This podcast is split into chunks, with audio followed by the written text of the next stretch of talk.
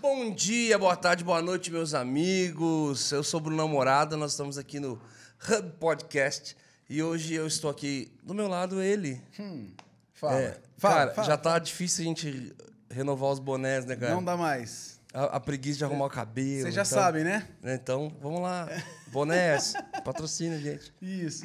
A empresa Bonés, cobertura. É, ó, Pode ser essa aqui que tem o a logo aqui, ó. Pode ser essa Pode daí. ser, que eu gosto dessa só marca. que é da nova era essa, Não essa fala marca. isso, não tem nada a ver. Chama New Era? Não, é New Era, em A inglês. meu também é. É inglês. Verdade. É, Bom Mas- dia, meus amigos. Boa tarde, boa Medina aqui noite. do meu lado. Tá forte, gente. Eu tô malhando, cara. Gente, o Medina ele tinha o braço do pastor Gilson. Você vai Pra quem não falar. sabe, o pastor Gilson era o nosso pastor em Rio Preto. Ele parecia o Grinch. É um sabe, que odeia o palmitinho, Natal, cor- assim. Essa parte. Essa parte essa, essa era, era a era a mesma mesma. coisa. Tinha, ele tinha o corpo do Thiago. Tô Olha, cara, você tá, tá dando orgulho Tinha o corpo do pra Vendraço. sanção. O meu, o meu alvo é chegar no teu shape. E nós... Aí, ó. Vai tempo, hein? Vai tempo. Tem que ir pros Estados Unidos, fast food, um monte de coisa. Assim, e outra, corticode. é entendi. terrível. Então vai. Estamos ali com ele. ele nem quer que esse papo de, de, de, De shape, de de, shape, de gordura, vai pro lado dele. Deixa eu falar. Esse dia ele foi querer fazer uma tatuagem nas costas, o cara cobrou por metro quadrado. Foi. Foi o seu terapeuta que fez isso. O cara falou assim: "Não, olha, rapaz, aqui vai ter que é ser boa. por metro. Essa é boa. Deixa eu ter que- falar. A tinta Eu tô, tem que fechar com a souvenir. eu, tô num, eu tô num cansaço, sou obrigado a ouvir essas coisas. E o pior, do Fusca em pé. Exato. Fusca em pé. Sou eu. Não parece um Fusca em barriguinha. É o pé? mesmo formato. Redondinho assim. Eu cheguei tô- passando mal num Eu culto. tô. Ai, meu Deus. Eu passando mal numa igreja, e aí o pastor falou assim: Mas também? O guri parece um Fusca em pé? Eu nunca tinha ouvido essa. Também não. Eu Eu tô, achei no- ótimo. eu tô cansado de agenda, cara. A gente fez uma sábado. Uma, Eu tô- fez uma. Eu tô Uma. numa ressaca de agenda. Antigamente fazia cinco por semana. Cinco É. por semana. Fez uma A e gente tá... fez Já uma cansou. sensação Olha térmica de 10. Olha o olho. Eu tô aqui, só Sensação que eu tô muito de 10. animado. Eu tô muito feliz. Eu sempre tô feliz de estar aqui no Hub com vocês, mas eu tô muito animado. Porque hoje a gente tá aqui com ele. Exato. Pastor, Nós temos essa presença- Super pastor. Nós temos essa presença inenarrável. Inefável e infalível. Inesquecível. Exato. Gente, nós temos a honra, de verdade, assim, eu lembro quando eu comecei, quando eu coloquei o nome do pastor na, na lista nossa, assim, de, falei assim, vão os possíveis convidados, assim, eu coloquei, os caras falaram, cara, é, tipo, Difícil acessar. Aí você chutou lá em cima, né? Acho que não sei se vai dar, né? Então eu falei, cara, vamos lá, né, cara? Você tem o crédito contigo. Vamos lá. Pessoal, nós temos a honra de receber aqui nosso amigo e pastor Abe Uber. Quero muitas palmas pra isso. Obrigado, obrigado. A honra é minha. A honra é minha, de verdade, viu, Brunão? E. e é, Esqueci. Medina. Medina. Medina, Medina e Ivona. Tudo bem, eu, eu vou reler. Tudo bem, eu aceito. Amei, mas realmente a honra é minha, de coração. A gente ama e admira, não só pela música top, ungida e, e super, super criativa, super boa, mas pela, pela, pelo que vocês representam de pessoas sérias, que amam e servem Jesus, mesmo com muita alegria, com muita leveza, como vocês fazem, mas com muita seriedade. Né? Profundo nas escrituras, como eu sei que vocês são, e isso, isso me alegra, isso me alegra muito, porque não são superficiais, são, levam a sério as coisas de Deus. Inclusive, eu amo o seu pai também, que é, precioso, Ô, é muito legal. Ele imita meu pai. Ô, filho. Quando você não era nada, ele, né? Às vezes meu pai quer, quer que a gente vai na igreja com os amigos dele. Sim, sim. E amigos que, às vezes, amigos que lá, lá atrás a gente já foi e tal. Sim, De sim. criança. Aí ele manda né? mensagem pro Matheus. Ele falou, Ô, Matheus. Ô, ô, ô, Matheus, é, fala pro Bruno fazer essa quando ele não era ninguém ainda. fala pra ele. dá Muito esse- bom, meu dá pai. Esse, dá meu esse pai é um carinho. mito, cara. Seu pai é precioso. É Meu pai é um precioso. mito, muito bom. Ele tem o coração do tamanho dele. É, é precioso Ele é- mesmo. Muito. E sempre falou muito bem do pastor, sempre. Glória a Deus. glória a Deus. E pastor, como é que. Vamos caminhar aí na história. Como é que tá hoje? Tá em São Paulo, Estamos né? em São Paulo, A gente não tem sim. muita ordem na conversa, assim. Sim, sim, Mas tá estão em São certo. Paulo já há quanto tempo? Então, é, eu estou pastoreando a- ativamente a igreja desde é, mais ou menos abril de 2017. Só que o que, que acontece? nós não tínhamos inaugurado ainda, nós estávamos reunindo um buffet pequeno. Só fizemos a inauguração agora em março. Foi top, porque finalmente nós tivemos nosso próprio local. Nós vimos. Preparamos. Muito bonito. Você já- Parabéns. Amém. É muito lindo. Inclusive, as pessoas dizem, né? Não sei se é verdade, mas que, por exemplo, o nosso Kids não existe igual no Brasil, né? É igual igrejas americanas e até melhor do que muitas americanas. É, é, é é uma coisa de louco. E tem o Pass Coffee Que a, Shop. que a parte técnica sonora eu já sei que não existe nada no Brasil. A gente, nós eu andamos já muito sei. aí. Isso aí eu já sei. A gente chega lá, a gente fala disso. É, aí. não, para a glória de Deus, a gente falou assim, cara, já. Porque eu ia para as igrejas americanas, eu via a parte técnica, eu via os kids, eu via o, o coffee shop e tudo. Eu falava, mas por que, que não faz? Podemos fazer isso no Brasil. Em nome de Jesus, nós vamos fazer. Então, realmente, está muito precioso. Lá naquele campus, já estamos com cinco cultos para caber todo mundo. Nossa. Quatro no domingo e agora o mesmo culto de domingo na segunda-feira à noite. Nossa. Então hoje à noite vai ter o culto. E, e, por exemplo, segunda-feira passada estava lotado. É o mesmo culto de domingo repetido. Tem o, o valet para estacionamento, tem o kids, tudo funcionando normal na segunda também. Por quê? Na segunda. Olha, é o- por um, porque é, no, no domingo já tinha os quatro cultos e ainda temos dois treinamentos de líderes. Então, é, o domingo ficou lotado. Então, por um, para poder ter mais espaço para poder ficar crescendo. Então, com os treinamentos, se for contar, tem seis reuniões. Seis no domingo? reuniões no domingo. E o senhor chega a ministrar em todas? Eu já, sim, sim. Meu O bebedouro Então- da igreja é um Red Bull. assim, né? Já sai. Boa.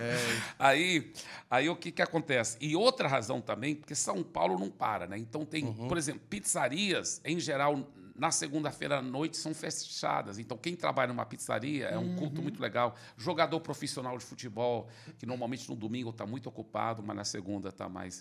Né? Então, é, cabeleireiros, barbeiros. Então é impressionante como as pessoas amam. E muitos empresários e pessoas falam para mim: esse é o meu culto, achei. Porque o que, que acontece? No sábado ele pega a família, vai para as montanhas, vai para a praia, e aí na segunda ele pode ir para o culto. Entendeu? E o que é que acontece? Até na segunda vamos ter o treinamento de líderes. Então ele pode até ser líder de um life group, ele pode estar envolvido, fazendo discípulos, ganhando alma para Jesus e ter o final de semana com a família. Muito, Muito bom. legal. Legal, ideia. que legal. É pensado em São para São Para Paulo São Paulo mesmo. mesmo, isso O- mesmo. o- É, é. O pastor estava em Santarém, Santarém, Fortaleza, Fortaleza, São Paulo? Isso, exatamente. Ó, sabe quantos membros tem a igreja em Fortaleza, em Santarém? Ah, deve ter uns dois mil aí. Eu chuto aí. hein? Deve ser uns seis anos de ministério, pastor. Mais Fala, fala, fala pra esse rapaz Fala, aqui. que eu não sei de verdade, Ele não não sabe verdade. mesmo. Não, é o seguinte: em Santarém, é, o- os números ficaram tão loucos que aí ficou difícil realmente de contar, porque nós eh, chegamos a ter mais do que 6 mil células. Né? Células. Então, então, aí a gente. Pá, vamos ver quantas pessoas realmente estão congregando nessas células. Então, a gente pegava os números exatos e já deu mais do que 70 mil pessoas. Meu Nossa, Deus, O, cara. o problema é que. Quantos habitantes tem a cidade de A Santarém? cidade de Santarém tem 200 mil, mais ou menos. Então, Quase Metade da igreja, metade, Quase metade da cidade pois está é. na igreja. Mas eu preciso ser bem assim transparente aqui. O que, que acontece? Alguns daqueles números estavam sendo con- contados mais do que uma vez. Porque, veja bem, na, naquela época, hoje em Santarém até tem um shopping, mas naquela época não tinha muito para fazer em Santarém. Então, as pessoas apaixonadas por Jesus, tipo assim, vamos supor, eu tenho uma célula na minha casa, você tem uma célula na sua casa, você tem uma célula, todos são amigos. Então, numa noite, vocês iam para a minha célula, outra noite eu ia para a sua. é- Então, muitos Ah, números tinha eram alguma- eram contados mais do que uma vez, entendeu? Então, por isso que e nós começamos a ver, não, esses números não estão representando talvez a realidade. Então, eu gosto de dizer assim que tem, vamos supor, entre 40 e 45 mil pessoas realmente congregando. O que, o Nossa, que, que não bom deixa tá- de ser. Que ainda é uma. Que bom, tá bem baixo agora. Né? Ainda é super fácil de cuidar. Que legal. Falar, ah, aí dá, aí é mais Então, e, e nós temos, então, 41 prédios, né, igrejas dentro da cidade, uma só igreja, mas com 41 prédios e 72 cultos de celebração nesses 41 prédios. No domingo, né? É o mesmo culto, a mesma pregação. Às vezes eu prego em todos eles pelo telão e eu nem tô lá. Olha aí. então, é Sério? uma, é uma loucura. É, porque eu ainda tenho o privilégio de continuar dando supervisão né, para a igreja lá. Uhum. E agora, fora essa mega igreja de 45 mil, tem 400 igrejas na região da Paz também, da Paz Church. 400. Agora, a maioria dessas igrejas, dessas 400, são pequenas porque são no Ribeirinho. Nós temos mais do que 100 embarcações trabalhando nos ribeirinhos. Meu Deus. É uma coisa de louco. Na verdade, a gente vai conversar sobre o MDA, que também que foi, Isso, nasceu o isso. MDA aqui. Pouquíssimo conhecido É, também, né? mas é, a, a igreja da paz, a igreja da paz, que eu a Paz Church, eu sempre Sim. achei que era a paz da paz, Eu também. E não é, né? mas não é, Eu né? descobri esses dias também. É, é. Na realidade, é e não é, porque significa muita coisa, né? Paz Sim. com Deus, paz um com os outros, etc. Mas realmente a origem mesmo é PAZ, Projeto Amazônia, né? Então o DNA da igreja já nasceu realmente na missão Na mesmo. missão, É na missão mesmo. Como, isso mesmo. como que é esse lance do, do- dos ribeirinhos? Como que é ter uma igreja desse, dessa forma? Olha, é lindo, lindo, lindo o trabalho no Ribeirinho. Você vê assim, tem cada testemunho que é impactante demais. Mas o que, que acontece? O povo ribeirinho, por mu- muitos anos, eram totalmente esquecidos. Até os governos, eles não davam a- atenção, né? Só na hora da eleição eles iam lá tentar fazer um monte de promessas, normalmente não cumprida, para tentar pegar voto e tal. Normal, né? Infelizmente. É, infelizmente. E o que, que acontece? Não tinha assistência de médica e tudo, crianças morrendo, muita criança morrendo. Por quê? Porque é, no Ribeirinho, normalmente, o rio sobe e desce. Então, até se cavar um poço, quando o rio sobe, ele contamina o poço. Então, a água toda contaminada. Então, as pessoas moram, muitas vezes, naquelas casas com palafitas, e o que, que acontece? A água sobe, a água está embaixo da casa. Eles ficam lá com a canoazinha amarrada lá. Aí, o que, eles, de um lado da, da casa, estão jogando o balde, pegando aquela água para beber, para cozinhar, para tomar banho. E do outro lado, estão jogando as fezes e tudo. Meu Deus. Então, água tão contaminada, as crianças, assim, a mortalidade infantil era uma coisa de louco, de, De, louco. de doenças bobas. Bobas, boas, todo tipo de doença, cólera, todo tipo de doença, né? Então, como ter água potável se não pode furar poço?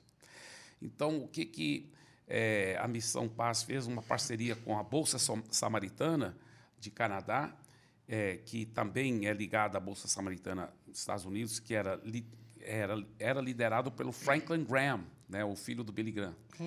E eles, tinham uma, eles têm uma patente num tipo de filtro que mata todas as bactérias, não é elétrico, é usado, pode ser feito com material da região Amazônia mesmo.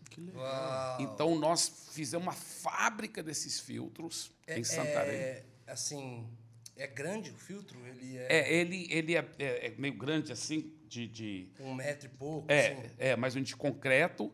E aí é, pego a- as pedras da região, tem todo um sistema, Ah, tá. tem um- um- uma tela. É bem Aí- natural, É né? bem natural. Ah, Só que ele é feito para. O que, que ele faz? Esse filtro é muito impressionante. Foi uma coisa, Uma uma, tecnologia uma tecnologia, porque ele, ele, ele faz é, as bactérias, os bichinhos lá, comer os outros bichinhos. Entendeu? E aí a, a, a Organização Mundial de Saúde fez uns testes e falaram que é um dos filtros que purifica a água melhor do que qualquer outro filtro quase do mundo. Ele, ele mata as bactérias, mata a cólera e realmente... Então, nós fizemos uma fábrica desses filtros. Então, a gente chegava numa vilazinha ribeirinha lá, com aquelas palafitas e tudo, e, de graça, colocávamos um filtro desse em cada casa. Nossa, da pessoa não legal. precisava de ser da nossa igreja, nada disso, podia ser de qualquer religião. Colocava, treinávamos como fazer a manutenção do filtro. Aí eles mesmos falavam: Poxa, parou de morrer as crianças. Que legal. Parou de morrer as crianças e tal. E aí, Meu claro, isso amolece o coração deles para ouvir o evangelho. A gente Uau, entra, olha- prega o evangelho. Isso Pastor, é essa missão. semana eu estava meditando, semana passada eu estava meditando muito em cima do, do verso. Meditando principalmente porque a nossa fala para no reino, na questão de. é, a gente sempre fala, não, mas como fala? Buscar primeiramente o reino. E as outras, vão- e as outras coisas, as demais coisas serão acrescentadas. Não, mas é buscar primeiramente o reino e a sua justiça. Uau. Não é só o reino. É o Exatamente. reino e a sua justiça. Isso. E aí, a hora que eu ouço algo assim, tipo assim, o foco principal não era só, só- somente chegar, ver uma situação social extremamente necessária Isso. e só chegar falando do evangelho. Falando, Sim. não, olha, Sim. então você está morrendo, mas você pode morrer e ir para o céu, sabe? Assim, Exatamente. Que não deixa de ser o mais não importante. deixa ser o mais importante, mas peraí, a solução não é. Tá todo mundo morrendo, então, ó, vamos ter um destino melhor nessa morte. Não, peraí, vamos tentar Isso. solucionar isso, Isso. aqui. Não é tá melhor- errado crianças Isso, morrerem. Não é o Isso, melhor cartão isso. de Então, visita. Isso, né? exatamente. E, e tem mais. Na realidade, até para o mais importante que é a vida eterna, acaba rendendo muito mais, porque é aí que as pessoas querem entregar a vida para Jesus, porque estão vendo o evangelho em ação. Em ação, né? Não é uma sim. teoria que, ah, eu também tenho a minha teoria. Não, não, isso aqui é, é o evangelho na prática. Né? Então, as pessoas entregando a vida para Jesus e também nós levamos muito a sério o discipulado. Então, o que, que a gente faz, faz nos ribeirinhos? Entra, e procuramos um homem-chave, né? o cara que influencia os outros, né? é, um homem de paz, e começa a fazer uma amizade profunda, começa cultos na casa dele, aí começa uma célula na casa dele, que vai crescendo, multiplicando, treinando os líderes autóctones. Né? Líder autóctone quer dizer líder de lá mesmo. Porque um, um erro muito grande que às vezes pessoas fazem quando elas fazem missões é que elas procuram trazer um líder de fora, importado. O cara não sabe a cultura do povo, não conhece as pessoas. E, e, então ele veio de paraquedas lá, é muito difícil ele, ele conectar. Mas você pega um cara de lá, aí treina, discipula, passa pela nossa escola bíblica, a gente traz os materiais e tal, enfim. Aí ele, ele se torna o líder lá, aquela, aquela célula vai multiplicando, aí logo, logo tem uma igreja poderosa, né, com discipulado, com treinamento de líderes. Aí, lá na frente, depois que o cara está bem preparado e treinado, e vindo também para os treinamentos na cidade, aí a gente providencia um barquinho para ele. Que legal. Aí ele começa a evangelizar as vilas ao redor. E ele começa a plantar a igreja e fazer a mesma coisa que foi feita com ele, levar os filtros, levar tal o evangelismo, começar as células, aí vai multiplicando. É muito, Dá, muito dá lindo. uma autonomia. pra É, ele, é, é né? Que muito, legal. muito legal. É auto, au- Autóctone. Autóctone. É, é, é. Não conhecia Não essa conhecia também. Vai usar numa pregação, pastor. Pode, pode assistir que Quer vai dizer, ser usado. Mas isso, isso tem sido uma, uma benção muito, muito grande, porque, por exemplo, quando aí nós pegamos uma equipe muito grande, né? E mudamos para Fortaleza. Aí muitos empresários lá em Santarém falaram: Eibe, pô, cara, a gente já não queria que você fosse. Pô, você podia ter mandado uma equipe. Você fica aqui, ó, a igreja agora está grande, agora que negócio está pegando, você vai, vai mudar. Você podia mandar a equipe, mas tudo bem, você está insistindo, falando que é Deus que te mandou. Então, mas por que você está levando a nossa equipe? Todos os pastores principais, cara. Isso que eu ia perguntar. Minha pergunta da, da- começou em Santarém, quando, São Paulo, exatamente porque nunca vai sozinho, vai com uma galera, muda de vida, assim, total, assim, ó, famílias, assim, vão tudo embora junto para plantar. É, é uma loucura. igreja. Isso aí eu já não sabia. É, é, é, é- isso aqui é um outro princípio assim, muito revolucionário de missões também, que eu, eu sou apaixonado, que é o seguinte. o- é, a forma tradicional de fazer missões é o que eu chamo plantar uma semente. Então, o que que é uma semente? É um casal apaixonado por Jesus, que falaram assim, pastor, queremos ser missionário, tá? Então ele manda para o seminário, o cara recebe muito treinamento, tal, volta, ele não tem muita prática né, no ministério, mas tem um coração apaixonado, está cheio de potencial, é uma semente. Então você planta aquele casal como uma semente em alguma cidade, algum país. Então, aquela semente tem muito potencial. Só que nós sabemos que até crescer, brotar e tal, dar fruto, poderá demorar anos e anos e anos e anos. Então, isso é a forma tradicional de fazer missões. Manda um casal apaixonado por Jesus, que foi treinado, mas que não tem tanto fruto. Tá? Então, eu sempre digo o seguinte: melhor do que plantar uma semente é transplantar uma árvore frutífera. Ou seja, o casal cresceu dentro da igreja local, aprendeu como ganhar almas, aprendeu como liderar a célula, aprendeu como multiplicar a célula, aprendeu como treinar líderes, aprendeu como supervisionar aqueles líderes, aprendeu como discipular supervisores.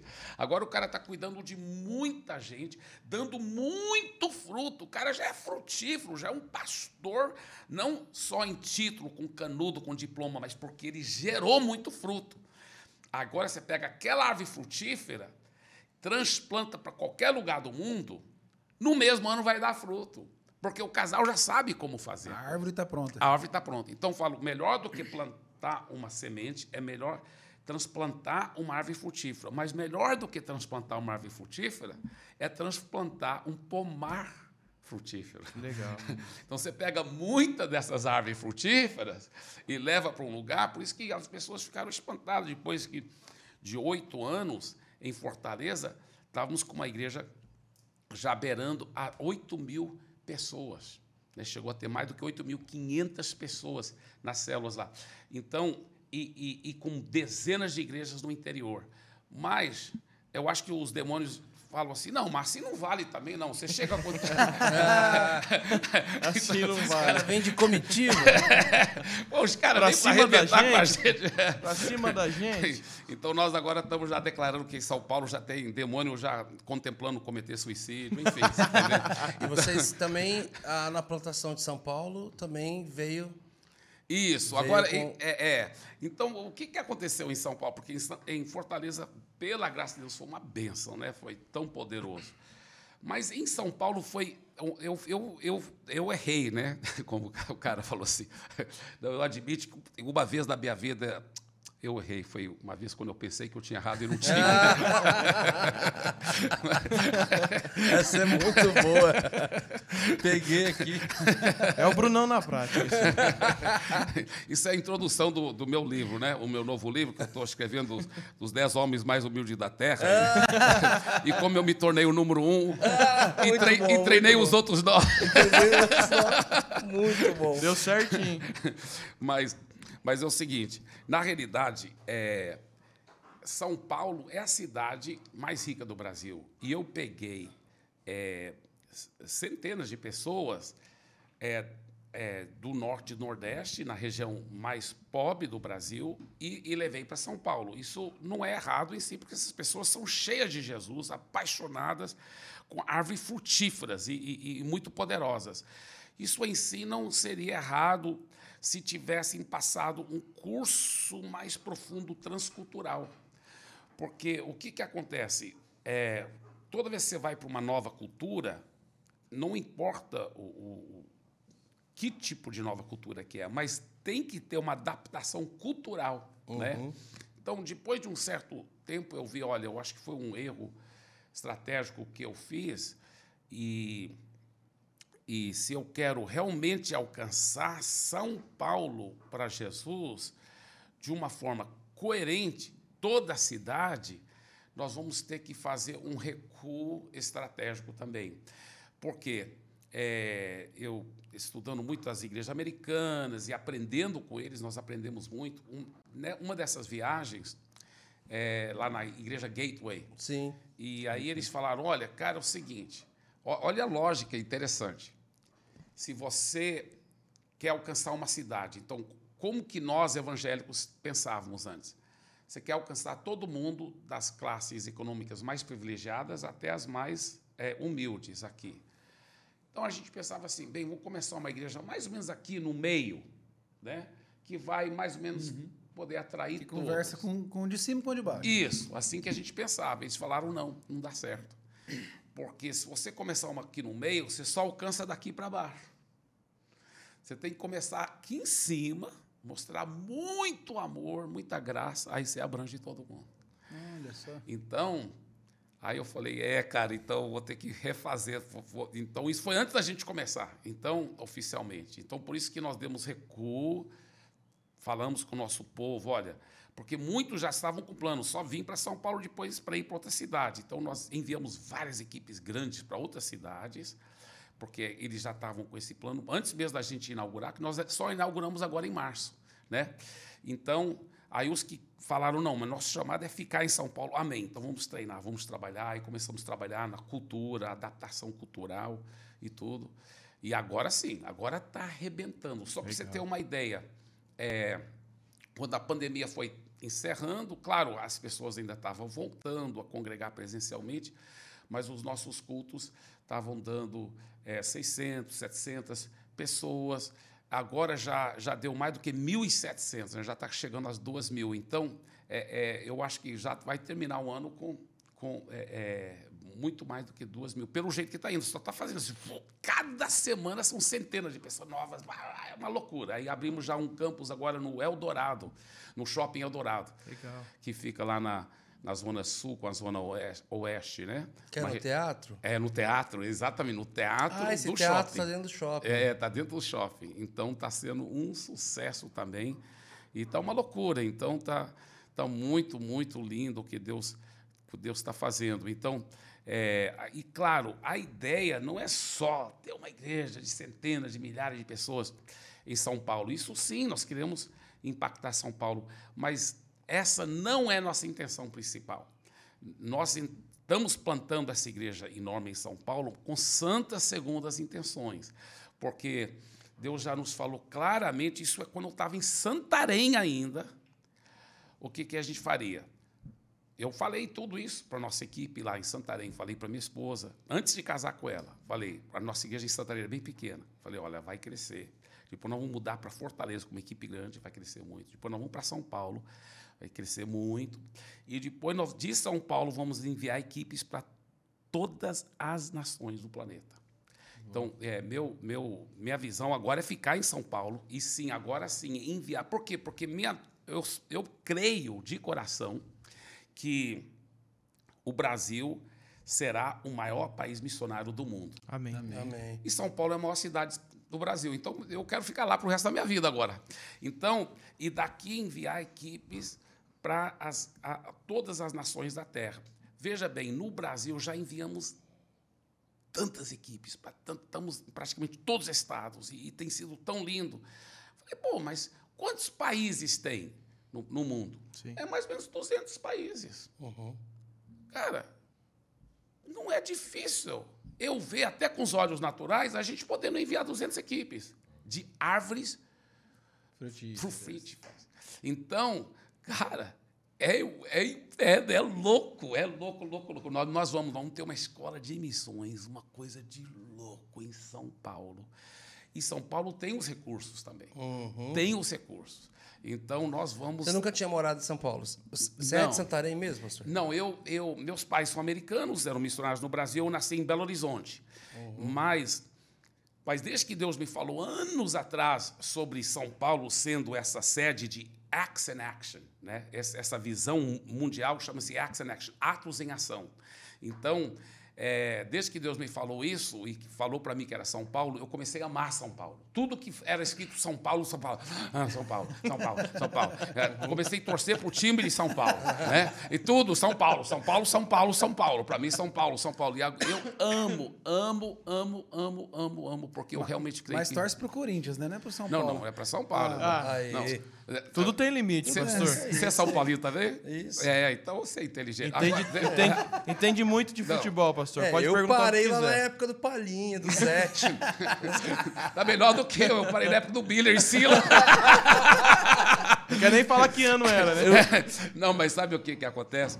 É que o, o- o Douglas Gonçalves estava pregando lá, lá aqui em São Paulo, para nós. Aí ele falando daquele, daquele momento que Jesus expulsou o demônio, os demônios do Gadareno e entrou nos porcos. Ele falou, os demônios entraram no- nos palmeirenses, né, os porcos. Né? Aí ele falou, ele falou assim, ó, os, os corintianos saíram do homem, entraram no, os corintianos entraram nos palmeirenses, se afogaram e ficou só o São Paulino lá. Muito bom.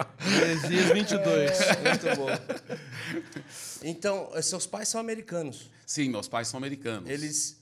é, e todos os filhos nasceram no Brasil ou não? Não. Já. Não, é o seguinte, meus pais, a história é fantástica, eles estão na glória já, mas meus pais eram, eram é, pessoas hiper apaixonadas por Jesus já, até antes de casarem um com o outro, já como jovens.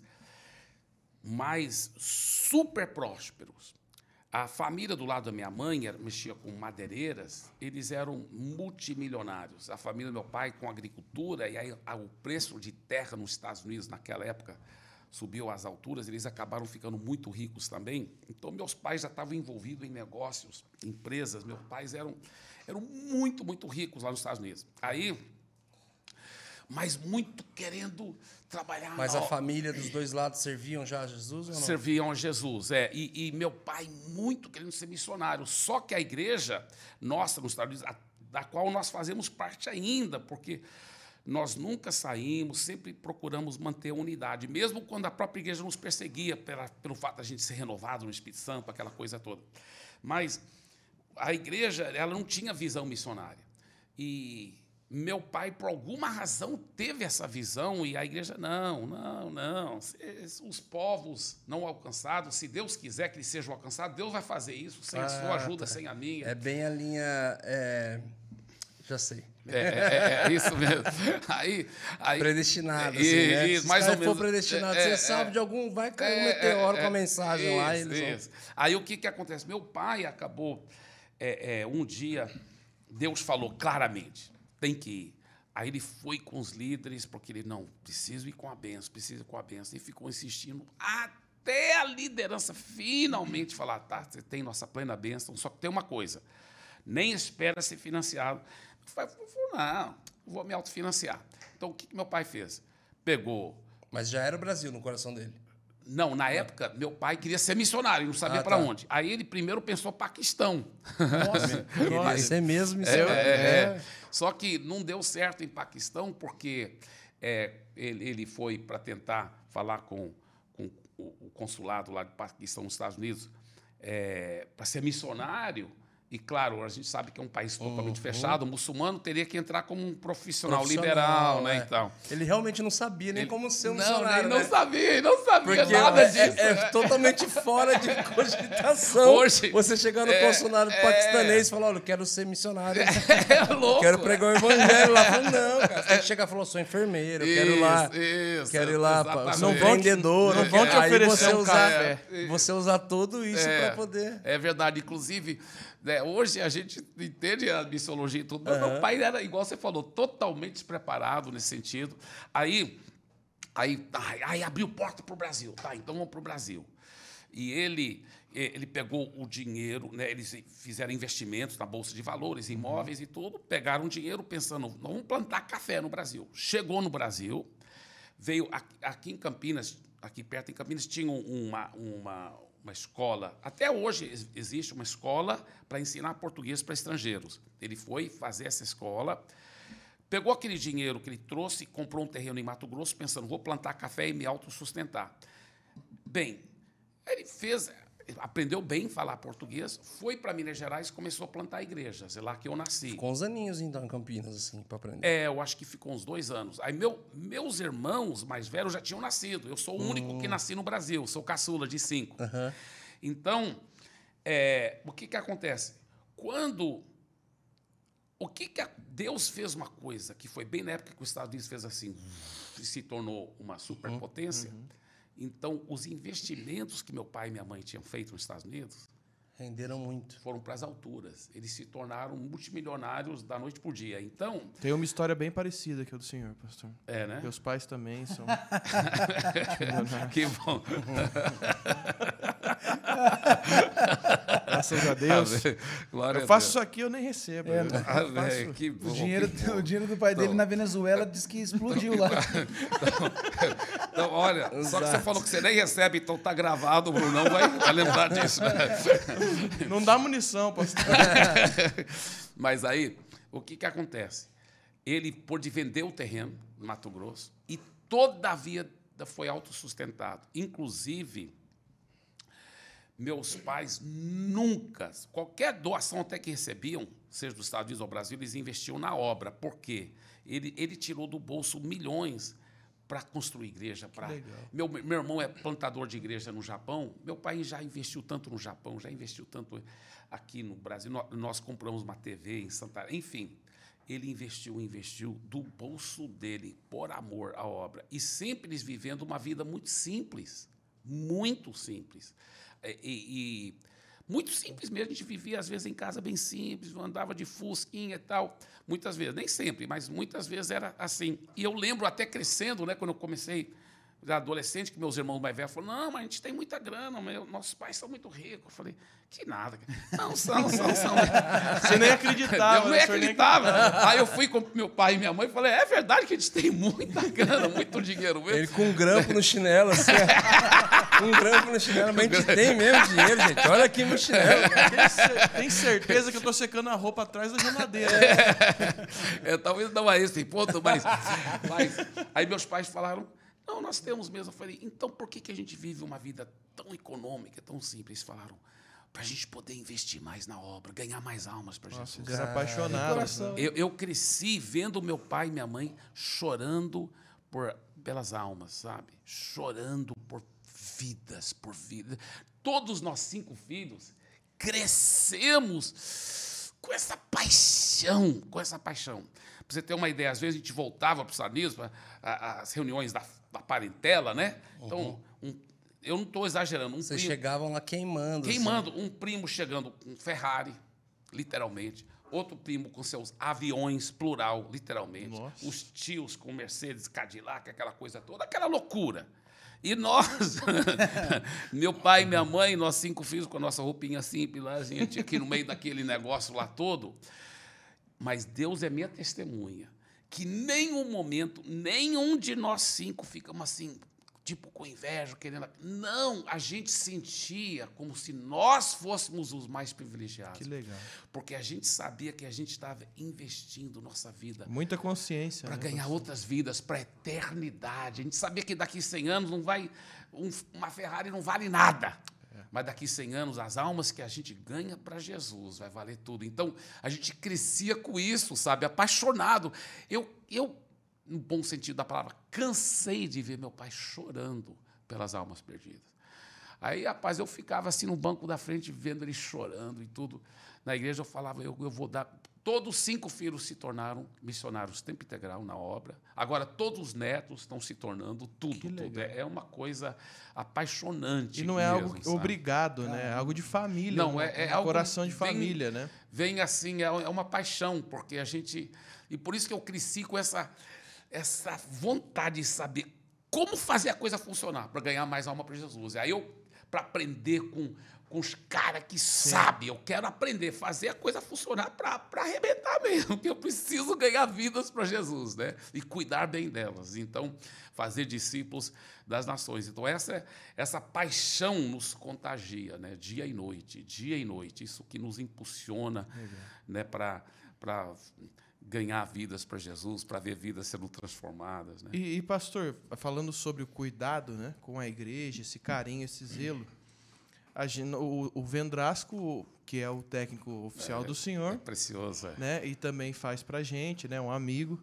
É, Como é o nome dele mesmo aqui? Amarante. Amarante. Amarante, o né? Amarante. Famoso Amarante. Eu- Eu- eu- Coloca a foto aí pra gente, Eu, eu um preciso, do lado do outro. eu preciso até digitar o, o- esse, esse nome Amarante para brincar quando eu chegar Não, lá. E eu- Amarante, aí, como você eu tá, mando Amarante? pro senhor, Tá, legal, pode ficar legal, tranquilo. legal.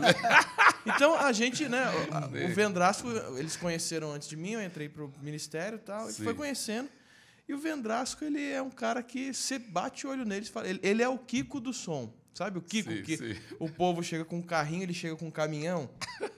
né? Você vem com um microfone, ele vem com oito de, de- que ninguém tem. A Beyoncé fala, nossa, que inveja. Ele é desse jeito. E, ele, e a gente fala pra ele, cara, mas isso aí é demais. Ele, mano, é o suficiente só, mano. Vai funcionar, vai rolar, vai rolar. Vai lá, mano, vai rolar. Fala lá, mano. Não, isso aí é simples, mano. Custou 100 mil dólares simples. A gente falou, caramba, da onde vem isso? Até a mão assim, você fala igual é, esse. assim, mano, vai, vai rolar. Aí a gente foi, da onde vem isso, cara, desse cara? Aí a gente foi conhecendo ele e teve acesso, né, à construção da paz agora, Sim. toda essa evolução. Aí a gente falou, rapaz, deu pra entender da onde saiu. Porque a gente perguntou, "Ô, quem que é o seu pastor, o Silvio Santos? E te fala, mas da onde? Essa é foda. É, eu topa tudo por dinheiro, church, mano. Eu falei, da onde você tira? Não, mano. Isso, isso aí é. Isso Cara. aí é da igreja. A gente falou, e a gente bateu o olho, foi conhecer, nós fomos lá. Sim. E, e a gente quer. A gente dá até parabéns, pastor, por tanta excelência na, na, na, no- na parte técnica, o behind the scenes ali, o som, a- o kids, tudo é muito excelente. Glória Onde se encaixa isso, pastor? No- dentro da igreja, dentro das missões? Isso. Então, essa, essa paixão. Porque também teve essa transição da, da igreja. Da igreja Projeto Amazonas ali. Isso, a igreja de missão, parafita. né? A igreja sem É. parede, literalmente sem parede, Sem porque era só o parede. teto e, a- É, e as é, vigas, é, né? é Pra de repente algo É. super excelente em São Isso. Paulo, numa. Isso. é, é, Isso. Foi difícil tomar essa decisão? Isso. Foi fácil? Como é que foi essa. Então, é realmente a paixão pelas almas. A, a- a paixão pelas almas. O que, que acontece? Quando eu vi que em São Paulo, se eu quiser mesmo ter São Paulo como uma base para alcançar o mundo e ter uma, uma igreja que vai alcançar todo mundo em São Paulo, uma igreja de centenas de milhares de pessoas, nós vamos ter que começar lá em cima. Para começar lá em cima, tem que ter um local Investimento. legal. Tem que ter, tem que ter. Porque, olha, eu, eu antes achava assim, um local top, top, tudo top, o som top, kids top, tudo top, top, tudo top. Era mais importante, olha, na minha mentalidade eu pensava assim, é mais importante para ganhar pessoas não crentes que vão valorizar aquilo e os crentes carnais. Porque os crentes espirituais, até debaixo de uma ponte, eles adoram a Jesus. É assim que eu pensava. Mas eu comecei a pensar, peraí, peraí, peraí, peraí, peraí, peraí. Se eu sou um empresário apaixonado por Jesus, super espiritual, e eu quero, eu quero ganhar meus colegas empresários por Jesus, eu quero ter um local legal para levá-los. Entendeu? Então eu também ia querer congregar no local top para ter um lugar para levar meus amigos. Então o que eu, eu vejo isso acontecendo, por exemplo, pessoas que trabalham com juízes, promotores, mega empresários estão falando: "Ai, eu tenho local agora, cara, eu vou estar ganhando muita honra para Jesus". Olha só. Porque É o eles, meio deles, Eles né? sabem que a pessoa vai se sentir mais confortável, vai, vai poder ganhar aquela alma para Jesus, sabe? Ter uma palavra de Deus, um louvor ungido. Uma, E é algo que não Kids. toca só eles, toca todo mundo Toca que todo mundo. ali. Então, para ganhar umas para Jesus, cara, a gente. Então, nossa visão, aquele campus que vocês viram lá, Uhum. na Anália Franco, nossa visão é, para começar, 100 campos igual aquele em todo São Paulo. Uau. Então, Na cidade de São na Paulo. cidade de São Paulo. Para realmente abranger São Paulo. E tudo interligado por telões, por internet, uma coisa muito forte, muito, muito, muito, muito top. Então, por quê? Para impactar São Paulo. Então, a ideia toda é essa. O que, que eu fiz? Porque custa dinheiro, né? É. E esse Era- é o Era a problema. minha pergunta. E esse é o problema, pastor. Porque quando o Vendrasco na- vem, ele, ele É. esquece que não é o Abe Uber minha- aqui. Não, não. A minha, a minha pergunta vinha na questão de. é, ok, a sua criação foi de um jeito, porque Isso. seus pais tinham feito algo Isso. que talvez até. Eu não sei se até hoje isso rende, se existem esses rendimentos ainda. Não, praticamente já é, tá acabando Praticamente também. acabou, porque foi pondo tudo em É, missão, não, foi meu- pondo tudo, investindo Meu tudo. pai, antes de morrer, foi torrando tudo para a obra, para obra, para ele, ele morrer, para ele poder morrer pobre. A minha pergunta era em cima disso. E os Sério? recursos para uma visão tão Então. grande? Visões além do recurso. Então, a gente trabalha em, em duas, duas formas. Né? Uma, a- a- eu fui atrás. Eu fui atrás de, de, de pessoas nos Estados Unidos e tudo que tinha recurso. Falei, olha, eu preciso do seu apoio. Né? Eu, eu, Por exemplo, eu, eu, eu passei essa visão para um, um mega empresário lá nos Estados Unidos de atos em ação, da gente mandar eh, missionários para todo o, o mundo, né, com essas, essa visão de plantar igrejas. E ele viu o meu histórico, né? Pela misericórdia de Deus, ele viu as centenas de igrejas em, em, em- na Amazônia, ele viu em- no Ceará, tudo que nós fizemos no interior do Ceará, também temos enormes igrejas no interior, além de Fortaleza. É, é uma coisa muito forte. Ele viu lá, ele foi para Santarém, foi para Fortaleza. Ele falou: Eu estou dentro. Eu estou dentro, cara. Eu estou dentro. Eu falei: Bem, então, primeiro, ó, nos ajuda, precisamos começar em São Paulo. Então, essa foi a primeira frente. Eu fui pegando alguns que puderam se unir comigo nessa visão para acreditar, acreditar mesmo nessa, nessa visão. Agora eu estou falando com os empresários paulistanos mesmo. Eu estou falando, olha, essa é a visão, cara. Nós não podemos depender só de fora, precisamos ajudar. Agora, agora é vocês. E tem vários lá falando, já falando assim, já estou arregaçando a boca, tô falando, eu estou dentro, eu acredito nessa visão, vou 100 campos desse aqui, vamos lá, vamos botar para quebrar agora, sabe? então, claro que é, é, é, né, vai levar tempo, perseverança, discipulado, trabalho, mas eles estão vendo que eu não estou vivendo uma vida é, luxuosa, né, é, é, uma vida simples, e eu não estou aí para isso. Eles sabem disso. Eu estou aí é para ganhar vidas para Jesus. Eles também estão muito apaixonados por isso. Né? Então, é, quando a pessoa. É, o Bill Hybels sempre falava assim, né, que as pessoas elas só não dão muito mais porque ninguém nunca explicou claramente para elas a visão. Né?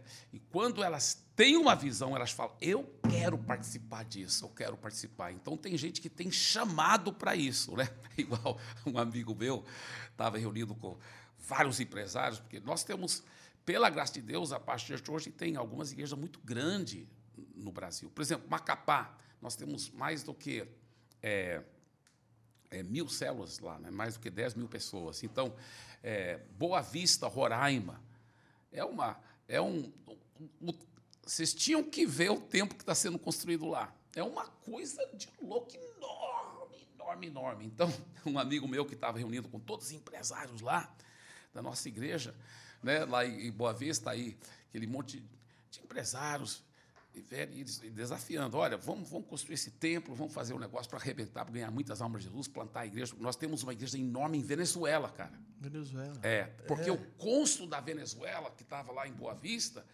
é um coronel da reforma, na, é, coronel reforma, é, é, na reserva, quer dizer, coronel na reserva da Venezuela, e era o cônsul.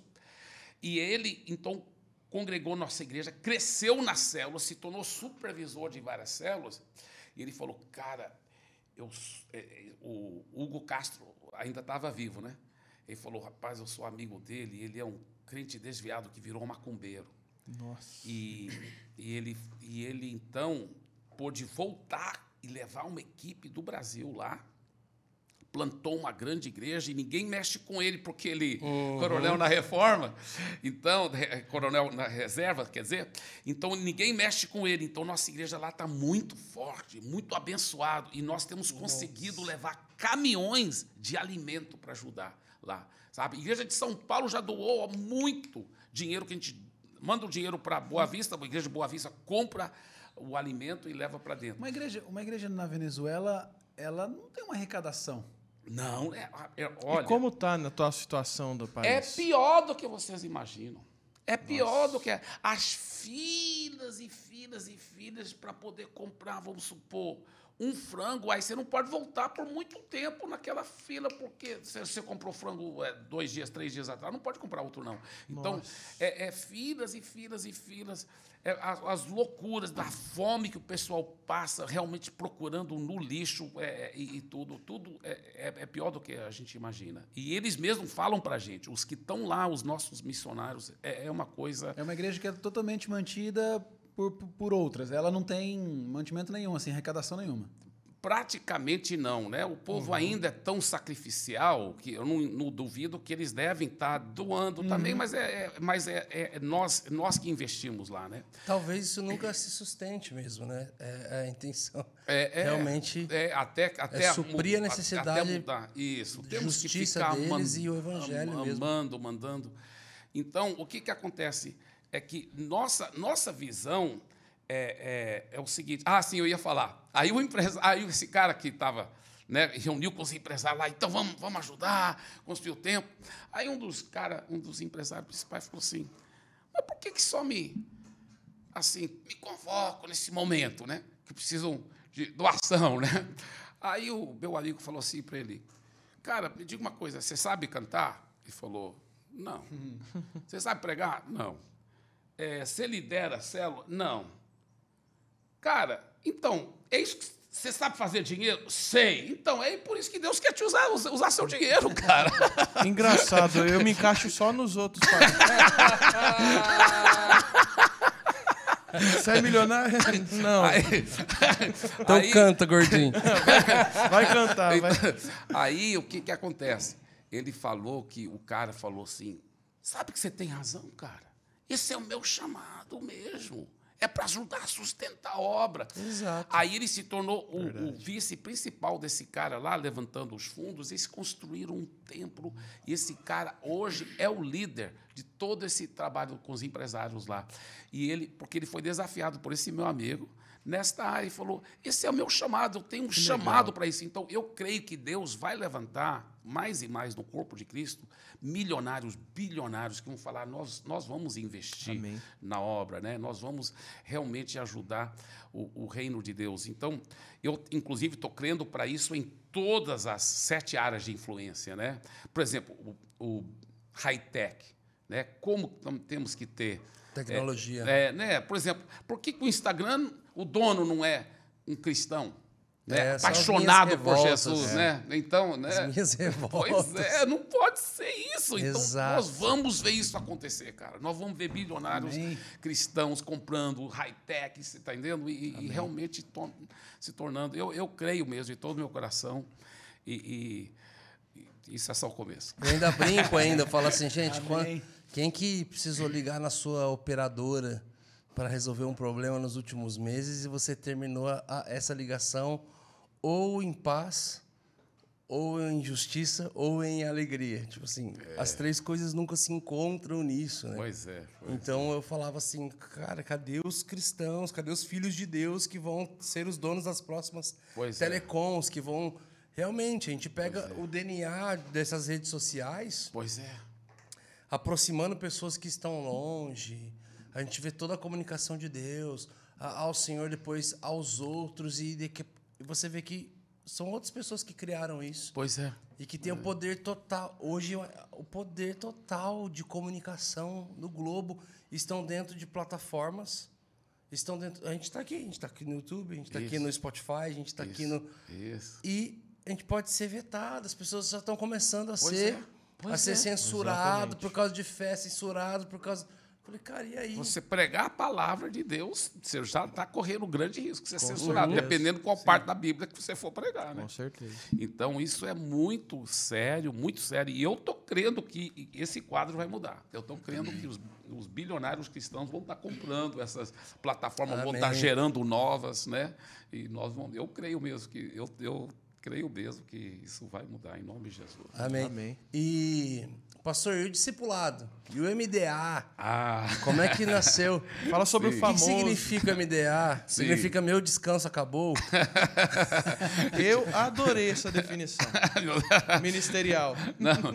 Então, um, um pastor, depois de, de ouvir né, como, como funciona e tudo, cara, todo mundo cuidado, discipulado um a um, a igreja saudável. Ele ficou apaixonado, só que ele viu que ia dar muito trabalho para ele, né? Mudar de paradigmas. Porque dá trabalho discipular a gente, não é brincadeira. Aí ele falou: Não, já sei o que, que MDA significa. Meu desespero aumentou. Piorou ainda mais o do Brunão. É uma melhor que a outra. Mas quando nós chegamos em Fortaleza, no nosso lazer, a equipe né, trabalhava no duro, depois a gente descansava, brincava, jogava muito dominó, e nós chegamos à conclusão que MDA significa meu, meu dominó amado. Não, não, mano. Fim de mês é meu dinheiro acabou. né? Eu carrego essa frase. Então, com- para, para de confessar a incredulidade, cara. Começa, começa a declarar o Senhor, meu pastor, nada Aleluia. me faltará. Agora, só hoje, só nesse episódio, umas 10 piadinhas É, de dinheiro. é que o tema é muito bom, pastor. vamos, vamos confessar. Graças a Deus, o meu, meu chefe é, me honra muito. Amém, amém, amém, amém. Isso é uma indireta, né? Graças a Deus, gente. Pode ficar tranquilo. Mas o que, Aumento. Mas o, o que, que acontece é que, na realidade, eu comecei a pastorear em Santarém, né? E anos e anos atrás. Você que plantou a igreja de Santarém, foi teu pai, foi teu irmão? Quem que, que- como é que começou Eu tudo? queria saber do. É, Pegou a igreja do, do, do pai do senhor? É, que não, foi? o que acontece é o seguinte: meu, meu pai é, sempre plantou muitas igrejas lá em, em Minas Gerais, depois nós mudamos para Goiás. Então, é, quando meu pai estava plantando igreja em Goiás, meu irmão mais velho, Lucas, é, formou da faculdade teológica nos Estados Unidos, voltou para o Brasil para ajudar meu pai. Aí ele falou: Papai, eu, eu sempre senti um, um, desejo de evangelizar a Amazônia. Aí meu pai abençoou o Lucas para ir para a Amazônia. E Lucas começou em Santarém. Eu, tava, eu, eu tinha 16 anos de idade quando ele fez a primeira viagem de pesquisa para Santarém. Eu fui com ele. Né? E com 17 anos de idade, eu fui fazer também faculdade teológica nos Estados Unidos. Enquanto eu estava nos Estados Unidos, meu pai já tinha deixado líderes autóctones em, nas igrejas lá em Goiás, e aí o Lucas falou: pai, aí o trabalho aí está indo bem, por que, que o senhor não vem me ajudar em, em Santarém, na Amazônia?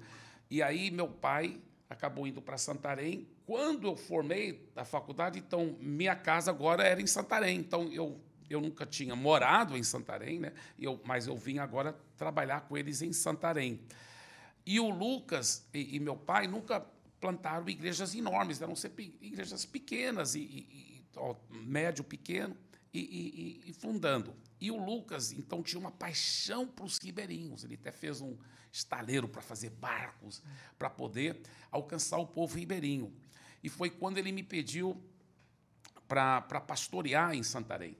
E então eu, eu peguei a igreja é, numa fase assim, onde tinham começado uma outra igreja num outro bairro em Santarém, e a maioria das pessoas que ia para aquela igreja central eram daquele bairro. Então, essa igreja central que ele me pediu para pastorear, ela estava num anticlímax muito grande, ela tinha umas 30 pessoas no hall de membros, mas a maioria daqueles 30 não congregavam fielmente. Por exemplo, teve culto lá, aonde era para a igreja toda aí, logo após que eu comecei a pastorear, eu cheguei lá, só tinha, além de mim, duas pessoas. Aí eu pensei, não, não é possível, vai chegar mais gente. Então, mas vão chegar atrasado, eu vou eles vão aprender a chegar na hora certa. Eu vou criar uma nova cultura aqui, não começar sempre o culto na hora certa, na hora certa. Eu peguei a guitarra, eu coloquei o microfone no pedestal e, e, e né, acontece que eu dirigi um louvor comprido, preguei comprido, mas até o final do culto era só eu e aquelas duas pessoas. E uma, da, e uma das duas pessoas era minha irmã Ângela. então. Eles vão chegar, vão chegar. Seis horas de culto. É, esperando a gente.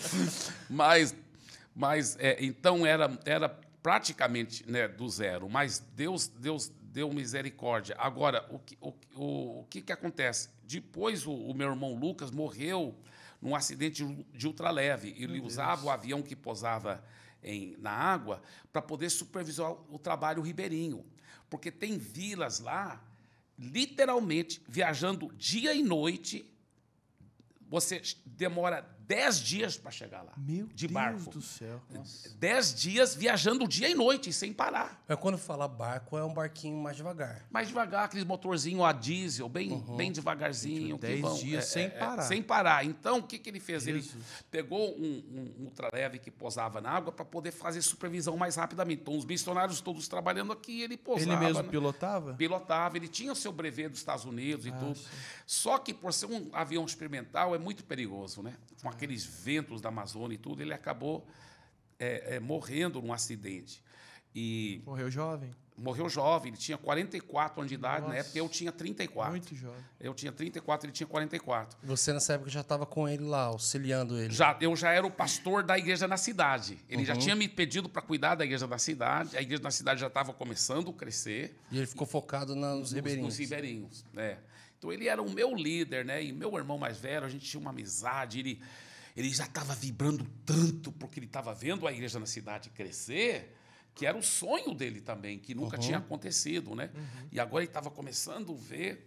E, e, depois que ele morreu, muita gente pensou, pô, o nosso líder e tudo, e agora? Mas aí que, tipo aquilo que a Bíblia fala, se uma semente cair na terra e não morrer, ela não vai produzir muito fruto. Mas se ela morrer, e foi o que aconteceu. A igreja fez assim, bum. E foi bem na época que começou a explodir lá em Santarém, né? Uhum. E crescer muito, muito, muito. E o que, que trouxe esse crescimento para Santarém? O que, que foi? É, poxa, isso é uma muito boa pergunta. Claro, sem sombra de dúvida, o Lucas, meu pai, tantas pessoas que deram sua vida lá, amando, amando, amando, servindo, ensinando princípios, então criaram um alicerce muito forte. E outra coisa também, na medida que eu fui trabalhando, muito, muito, muito, muito, muito, foi quando eu comecei a ver, poxa, mas como ganhar multidões, primeiro, e cuidar bem delas e não perder, porque a, as igrejas no, no, Brasil, se elas são cheias do Espírito Santo, elas não têm problema de ganhar almas. O problema é que para onde vão essas almas? Né? A porta dos fundos, muitas vezes, é maior do que a porta da frente. Né? Então, uhum. é, entra, sai, aquela coisa. Né? Eu falei, não, isso não pode acontecer. Então, foi quando nós começamos a mergulhar mais e mais na ideia de pequenos grupos, das igrejas nas casas, como discipular, como cuidar. E aí foi anos de bater cabeça na parede, de aprender e errar e, e, e até acertar. Aí quando começamos a acertar, e eu vi que tínhamos uma igreja séria, onde todo mundo que estava nos pequenos grupos estavam sendo discipulado, estavam sendo bem pastoreados, e nós estávamos treinando bem os líderes. Aí eu falei, cara, quem está no pequeno grupo nunca mais desvia, e muito pelo contrário, ele cresce espiritualmente, ele alcança seu destino divino, ele começa a ser discipulado, ele começa a crescer e ele começa a fazer discípulos também e ganhar outras pessoas. Eu vi que nós tínhamos pela misericórdia de Deus, montado um sistema baseado nos princípios da Bíblia, mas que funcionava tão bem. Aí eu falei, cara, então agora só tem que pensar. E agora, quando multiplicar? Então comecei a pensar lá no futuro. Se multiplicar, vamos ter que criar um outro nível aqui de supervisão. E, e eu, eu criei essa frase muito forte que nossa que virou cultura dentro da nossa igreja. Quem não prepara para o futuro, o futuro pega de surpresa. E nós então começamos a preparar para o futuro e planejar o crescimento. Aí, logo, logo, é, a gente já sabia que ia explodir. E foi crescendo, crescendo, crescendo. Aí era. Cara, quando começou a passar dos 300, é, 300 células, né? grupos familiares bem estabelecidos, aí começou a chamar a atenção do Brasil, mas estava naquele momento com tanta saúde, logo foi para 900, aí mil, mil, dois mil, aí começou a chover pastores, até do mundo todo, equipes vindo da Alemanha, da Itália, muitos pastores. Nós já recebemos, eu não estou exagerando, milhares e milhares de pastores lá, não estou exagerando, milhares mesmo, é, de pastores que vieram para aprender o que está acontecendo, como numa cidade tão pequena vocês. Né? É, então, claro, erramos muito, continuamos tendo tanto que aprender, não é brincadeira, mas serviu de, de um laboratório para o resto do que a gente quer fazer no mundo. Né? Quais erros foram sendo solucionados assim no meio do caminho? Uau, boa, boa pergunta. Eu acho que no começo é, o que, que tínhamos que ter que foi o que os meus pais, meus irmãos mais velhos e tudo que fizeram aquele alicerce de muita palavra, muita intimidade com Deus, muita intimidade com Deus e muito compromisso. Isso foi o, o acerto. Ao construir em cima disso, nós erramos muito com várias coisas. Pensar que todo mundo que não tivesse aquele nível de compromisso é, era, não era importante, porque nós temos que entender que cada um tem o seu ritmo de crescimento. Então, nós temos que ter uma igreja que, que é, é, é como uma boa piscina. Uma boa piscina tem a parte rasa tem a parte funda. Quando você fala esse nível de compromisso, é, para com a intimidade, isso tudo sendo falado, ou no, nos afazeres ministeriais, assim, no compromisso com as pessoas? Em qual dos dois está sendo essa, essa, pontuação? Olha, todos dois. Às uhum. vezes o cristão ele, ele é muito mais Marta, né?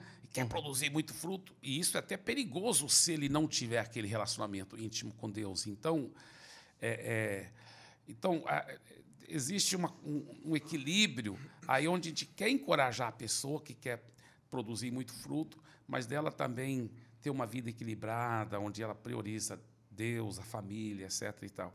Aí, então, eu acho que um, um dos nossos erros foi esse de, de talvez ser um pouco é, é, vamos lá, vamos lá e tal e tal. E, e o que, que acontece? Aí a, começou a gerar pessoas que pareciam exteriormente compromissadas, mas interiormente elas não tinham o coração de Jesus e elas acabavam machucando pessoas. Então, para mim, se tem uma coisa que me me causa uma repulsa tão assim eu, eu assim eu se eu eu não gosto mesmo é pensar em crescer uma igreja, mas deixar um rastro de, de cadáveres espirituais, sabe? De pessoas machucadas. Exato. Não podemos. Isso aí eu prefiro nem crescer a igreja, eu prefiro até a igreja pequena, entendeu? Uhum. Do que ficar machucando gente. Então, nós, nós erramos muito porque às vezes nós permitíamos alguém se tornar líder que não estava preparado,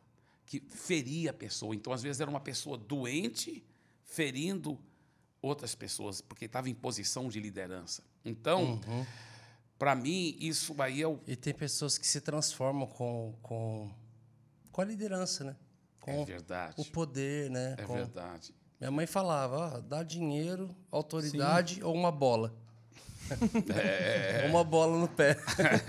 que você vai ver quem que tá ali dentro. É, é verdade. Então, o que, que foi preciso? A gente a- é- é parar um tempo atrás e falar, cara, nós erramos demais. Erramos demais e pedir muito perdão, se humilhar e falar, olha, porque eh, se tem uma coisa errada sobre discipulado, é quando o discipulador quer, quer como se fosse ser o dono do discípulo. Isso. Isso, é, isso é, É. doente. Isso é doente. Tem sentido nenhum, né? né? Paternalismo. Você está fazendo discípulo teu e não de Cristo. né? Isso, Você não está gerando. Cristo, Não a pessoa está gerando você. Não pode, não pode. Nós temos o bom discipulador, ele tem que ser servo do discípulo. Ele tem que falar assim, cara, eu estou aqui para lavar seus pés, para ajudar você a alcançar os sonhos de Deus para sua vida. Esse DNA é incrível, pastor, porque é o que eu vejo.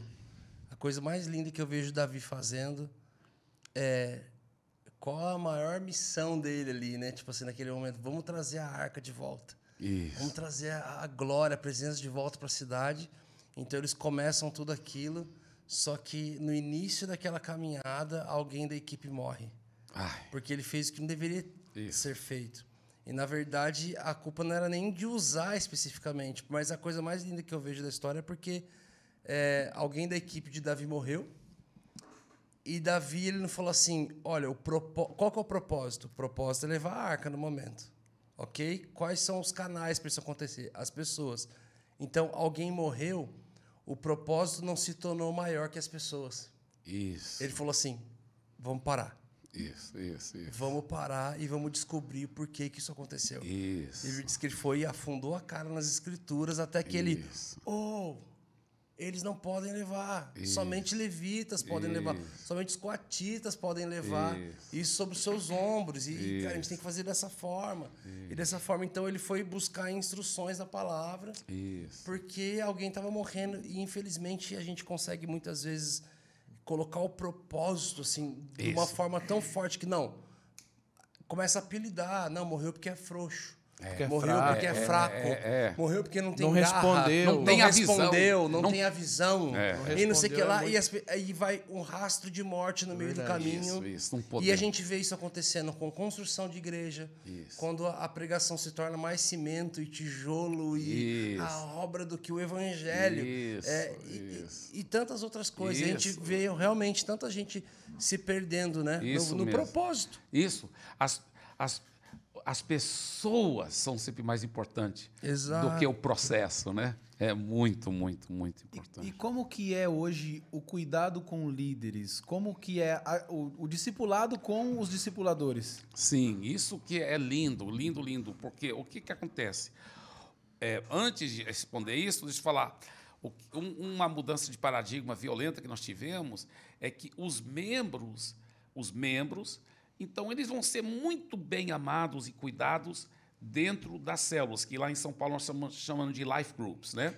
Então dentro do life group ele vai ser amado, discipulado, sem nenhum tipo de pressão, porque ele vai crescer no ritmo que ele quer, né? Crescer. Então ele vai ser amado, cuidado, sempre vai ter um dos líderes daquele life group tomando um café com ele de vez em quando, discipulando através de um pastoreio eficaz, né, amoroso e, e- e- ajudando ele a crescer. Agora, ele fala assim: eu quero me tornar um discipulador, eu quero cuidar de vidas. Tudo bem. Então, para você poder cuidar de vidas, né? Para a gente confiar ovelhas preciosas na sua mão, uhum. é importante você ser saudável. Então, você vai passar um processo, né? Então, tem todo um treinamento, tem uns cursos, tem também é, dentro do próprio Life Group vai ter um discipulador que vai acompanhar aquele cara, para sempre homem com homem, mulher com mulher, para poder prepará-lo para ele, ele poder cuidar de vidas. E aí ele, ele vai ter esse acompanhamento pessoal. Pessoal. Não é que tem que reunir toda semana, alguma coisa assim, mas eles vão estar sempre em contato, né? Tem o, hoje o WhatsApp, FaceTime, tem tantas formas né, de sempre estar em contato, cuidando. Então, nenhum, ninguém pode ser um discipulador sem ele também ter um discipulador que está uhum. cuidando, que está amando. Então, sempre vai ter aquele acompanhamento. Aí, uma vez que ele se torna. Se ele, se ele for dirigido por Deus, porque nem todo mundo tem que ser líder de life group, nem todo mundo talvez tenha esse chamado. Mas se ele for líder de life group, porque o líder de life group, é, juntamente com a esposa dele, vai cuidar desses outros é, é, líderes e discipuladores dentro daquele life group. Né? Agora, se ele for líder de life group, então vai ter um supervisor que cuida da vida dele, que discipula, que é um, acompanha. É uma cadeia de, de quantas, tipo assim, quantos cuida de quantos? Como que funciona na prática? Então, o ideal mesmo é a pessoa não cuidar mais não discipular mais de três a cinco pessoas. Agora, se ele for financiado, tempo integral, né? Então, às vezes, ele pode cuidar de um pouquinho mais, mas mesmo assim ele tem que ter muito cuidado, porque senão começa não ter aqueles relacionamentos profundos, né? E, e ser uma coisa leve espontânea, começa a se tornar uma coisa pesada e meio mecânica. Então tem, tem que evitar. E para poder evitar isso, a, a ideia é, é, é manter os números poucos, né, para poder estar tá sendo bem cuidado. O, o Life Group ele, ele multiplica-se quando está quantas pessoas dentro dele? Uma boa pergunta. Estou até olhando aqui, pastor Gilson, porque o meu Life Group, por exemplo, essa quarta, é, meu Life Group, assim, ele não começou logo no começo da nossa igreja, mas ele, ele vem multiplicando tanto, cara. Nós já geramos uns 15 Life Groups. E mesmo assim, ele acabou de multiplicar duas vezes agora, e mesmo assim, esse, essa quarta, né, Gilson, dava 40 pessoas lá em casa. Você acredita? 40. Nossa. Eu não estou exagerando, 40, certinho, 4-0 pessoas. Então é uma loucura o que acontece. Então, e muitas vezes o crescimento, até o, o inchaço numérico ali. Isso. É, é, muito maior do que o tempo hábil de se gerar líderes. Uhum. Por isso que eu falo, olha, não vamos ter pressa de multiplicar. Porque muitos pastores vendo isso, especialmente pastores de igrejas em células, uau, vou multiplicar, dá para formar, olha, facilmente aí, quatro grupos de dez pessoas, facilmente. Uhum. O que, uhum. que acontece? Você começa a colocar líder que não está bem preparado, não está espiritual, aí que vem as feridas, aí que vem os problemas, você está entendendo? Então, as pessoas estão felizes lá no nosso grupo. O que eu tenho? Eu tenho uma equipe de líderes que me ajuda a cuidar dessas pessoas. Agora mesmo, vindo no carro, eu e o Gis falando, olha, aquele casal e tal e tal. Aí eu mandei um recado para um dos meus auxiliares. Eles, aquele casal está sendo cuidado, como que está? Então, toda hora estamos vigiando, estamos olhando, garantindo que está todo mundo sendo bem cuidado. Então, o que nós falamos? Não, é melhor deixar o grupo ficar até grande, se for preciso, bem grande, mas cuida bem e só multiplica quando tiver líderes. Agora, nós, na Past Church, nós temos os trilhos de liderança, nós levamos muito a sério os preparos. Então, toda hora está tendo o que a gente chama o Expresso 1, que prepara os discipuladores, Expresso 2, que prepara os líderes de Life Group, esses cursos é, bem intensivos, toda hora está. Então, a gente tem muito foco nisso muito, mas muito foco, treinamento, os TADES. Então, a gente vive mais ou menos fazendo isso. Olha só, os cultos, muito gostosos, né? Final de semana.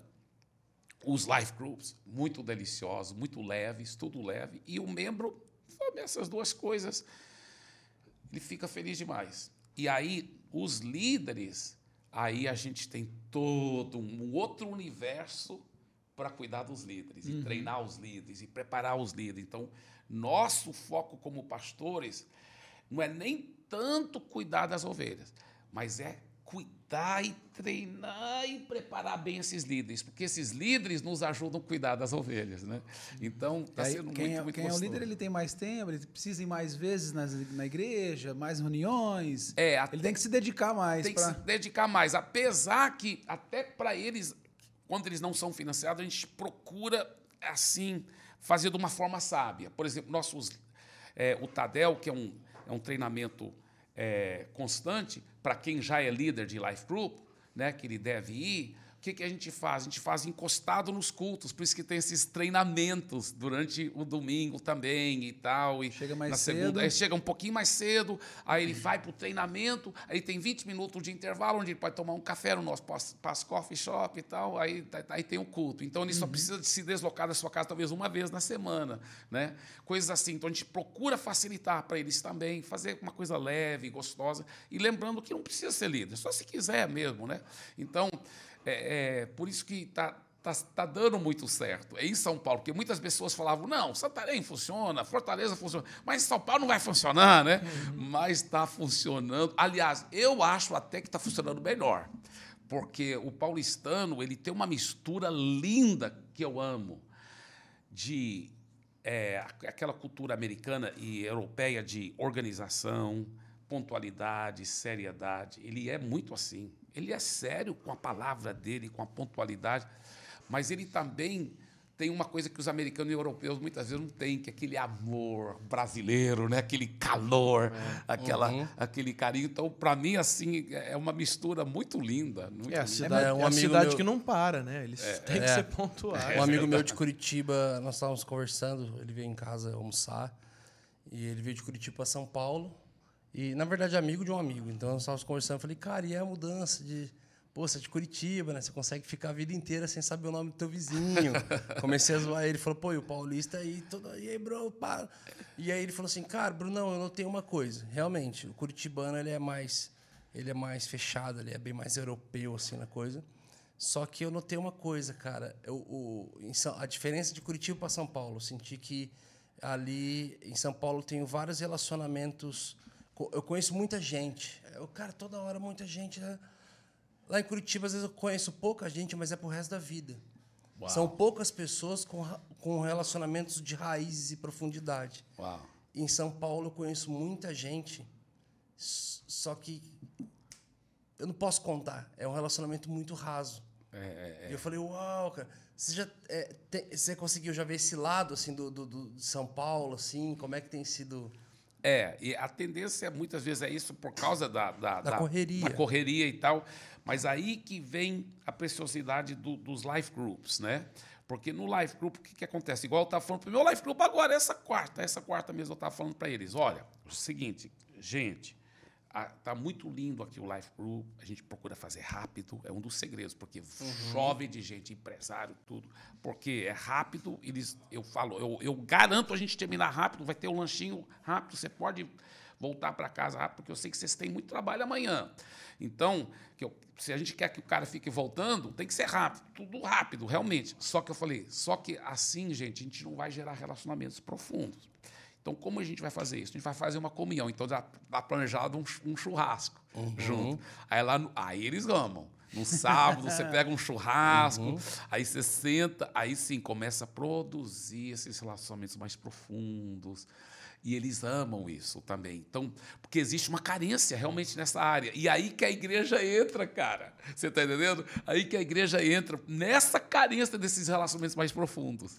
E cara, só de estar na casa também de alguém de um paulista mesmo, já é uma coisa ótima, porque É os nossos amigos que vieram de São Paulo para cá e a gente está uma hora e pouco de São Paulo, Sim. Eles estranharam o quanto a gente estava na casa tanto um do outro, assim. Os caras falaram, é cara, mas vocês estão toda hora junto. É, Nem isso me é fala. E eles estranhavam, assim, porque os caras. é, é, assim, o próprio Aquino mesmo, quando ele mudou pra cá, ele falava assim, cara, é, o pessoal vai lá pra casa, vai que horas? Vai de manhã e vai embora duas horas da manhã. Tipo assim, Isso é lindo. fica o lindo, dia inteiro lindo. junto, Isso é e aí à noite, aí um já dorme ali, outro já levanta ali, a criança. Aquele negócio. E ele falou assim, cara, em São Paulo a gente encontrava os amigos aonde? No café. Ô, a gente precisa ter um tempo junto. Essa fala, eu falei assim, já é natural, nunca é na tua casa ou na minha casa. Isso. É no café, ou no restaurante X, no Y, no Z. É, Isso. é algum lugar que a gente vai se encontrar, mas na minha casa, na sua casa, não. Isso. Então, só de, de realmente estar estabelecendo uma cultura de estar nas casas, Nas levar casas. alguém para sua casa. É, é, é. Estar, na- é, é muito. É verdade, é verdade. E, e essa as pessoas elas elas querem Jesus, né? Então quando a, a pessoa tá cheia, elas encontram uma pessoa, um casal que está cheio de Jesus, onde tem mel a abelha vai atrás, né? Não tem jeito. então o segredo é esse, né? Eu sempre falo para os nossos líderes de life group, né? é você estar cheio de Jesus, cara. Você está cheio de Jesus e, E cuidar é o que eu ia até pessoas. perguntar. É, eu tava. Conhece o Dan Duque? Sim, sim. Eu estava um dia preciso. conversando com o Dan. Tô eu com fa- saudade dele, nunca mais ouvi o Dan. Eu preciso levá-lo para São Paulo, cara. Vai ser bom. Ele é demais. É, o Dan, ele, ele chegou um dia. eu- A gente pegou um condicionamento lá, a gente conversou algumas coisas. E a gente fez uma pergunta para ele assim: Dan, você acha que. Você, a gente tem vivido coisas. Eu lembro que era eu e o Tom Molinari. Assim, eu falei assim: a gente tem vivido coisas incríveis na adoração. Assim, mas nem, nem de perto é as coisas que aconteceram lá em Belo Horizonte, na época que você estava e tudo mais, assim, nem de perto. A gente deve esperar que aconteça de novo, a gente deve, a gente deve cantar, tipo assim, Jesus, eh, faz de novo aquilo que o Senhor fez. Ele teve uma resposta muito, assim, muito legal. Ele falou assim, Bruno, eh, vocês precisam entender o seguinte, eh, vocês precisam entender a ênfase do avivamento que o Senhor moveu em Belo Horizonte lá a partir de 94, ali, 96 e tal, e suscitou muito mais no final da década e ainda veio para o início de 2000 ali. Falei Assim, Jesus estava ensinando o Brasil a adorar. Vocês não sabiam adorar. Vocês sabiam cantar canções antes da palavra. Olha. só. Boa. E você, Jesus estava ensinando o Brasil a adorar. Então vocês estavam. Ele falou assim: e a, a, a cultura de Deus ali, até para a cultura judaica, é que ele faz e os pais ensinam os filhos. Ele não tem que vir fazer novamente aquilo que ele já. Então, se alguém se perdeu nisso, foram os homens, é a gente que precisa voltar para esse lugar. Ok? Falei assim, ok. Ele falou até, ele até falou algo bem legal, assim, que a gente até conversou muito no nosso. A gente tem um grupo de estudo lá em casa e a gente estava conversando sobre isso. Falou assim, ele até falou assim, eu acredito que o próximo avamento que vai vir sobre o Brasil, talvez ele não vai ser musical como foi o último. O último foi musical. Uau. Eu acredito que o próximo ele tem a ver com a palavra. Eu acho que é um avivamento bíblico. Acho que é, é, é, tem uma divisão teológica muito forte, assim. E, e eu acredito que essa unidade de visão bíblica pode tocar as nações de uma forma tal. E a gente falou, mas todo avivamento tem uma trilha sonora. A gente conversou algo muito legal. Aí eu trouxe algo para a mesa, assim. Dessa, dessa vez eu fiz diferente da música do Alê. Não trouxe nada para a mesa, É, eu trouxe. você trouxe. Eu falei assim, eu falei assim, eu falei, Dan, eu tenho uma visão, queria que você me repreendesse algo. Eu falei assim, eu acredito que não aconteceu só uma coisa no Brasil naquela época. Eu acredito que estavam acontecendo duas coisas. Jesus estava movimentando duas pernas do que ele estava movendo. Ele falou o quê? Ele falou assim, de Belo Horizonte estava vindo o quê? Intimidade com Deus, sacerdócio, adoração, é, tempo gasto aos pés de Jesus. Só que do norte do país estava vindo o quê? Almas como as estrelas do céu, almas como as areias do mar, almas como, como milhares. Vamos lançar a nossa rede. Isso. Nós vamos estava vindo, estava vindo MDA, estava vindo eh, M12, G12, estava vindo É. modelos de crescimento exponencial de igreja e discipulado. Porém, eu enxergo que as duas pernas do que o senhor estava fazendo não souberam andar juntos. E eu acho que. E, e- a treta começou do nosso lado, Dan. Falei assim, por quê? Falei assim, porque foi aqui que começou. Foi do nosso lado que começou. Eles só querem aumentar, inchar a igreja Da e aumentar a arrecadação.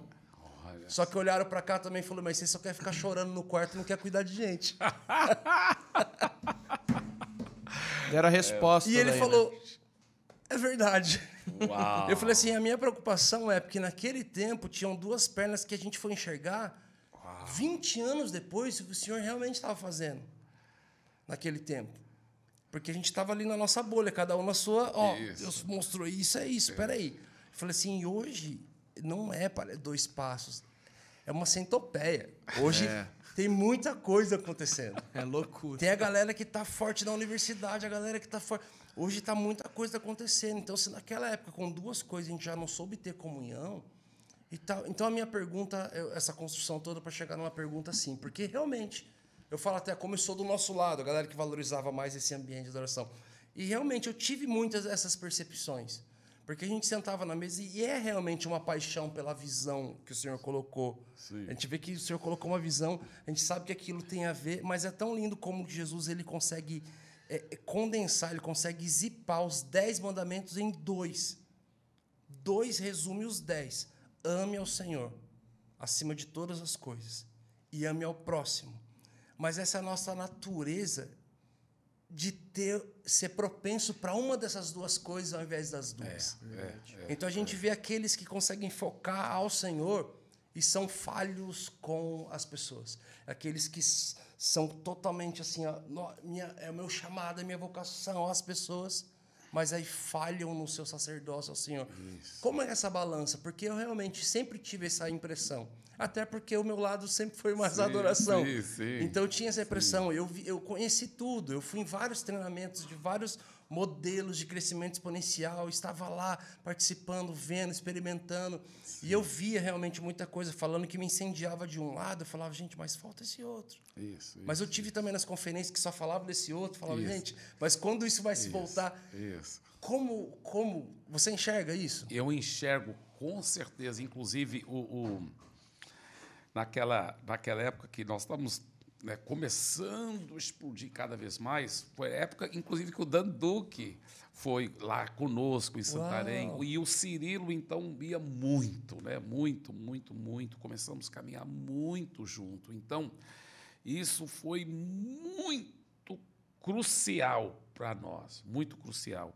E eu acredito demais nisso. Eu, eu, eu, uma das razões que eu quis muito o Daniel Alencar perto da gente, né? Eu falei, cara, você precisa nos ajudar, cara. A gente precisa é da presença manifesta de Deus. Seja duro comigo, cara. Me chama atenção, me corrige, faz o que você precisa fazer. Já dei carta branca para ele. Eu quero é a presença manifesta de Deus. Para isso é mais importante do que qualquer crescimento. Eu quero é isso, cara. Eu quero é isso. Então ele sabe que, que ele, ele, ele- isso que a gente quer, né? Então é, é, você tem toda a razão. A gente precisa um dos outros, até para a gente relembrar né? e, e- e manter o foco, e manter.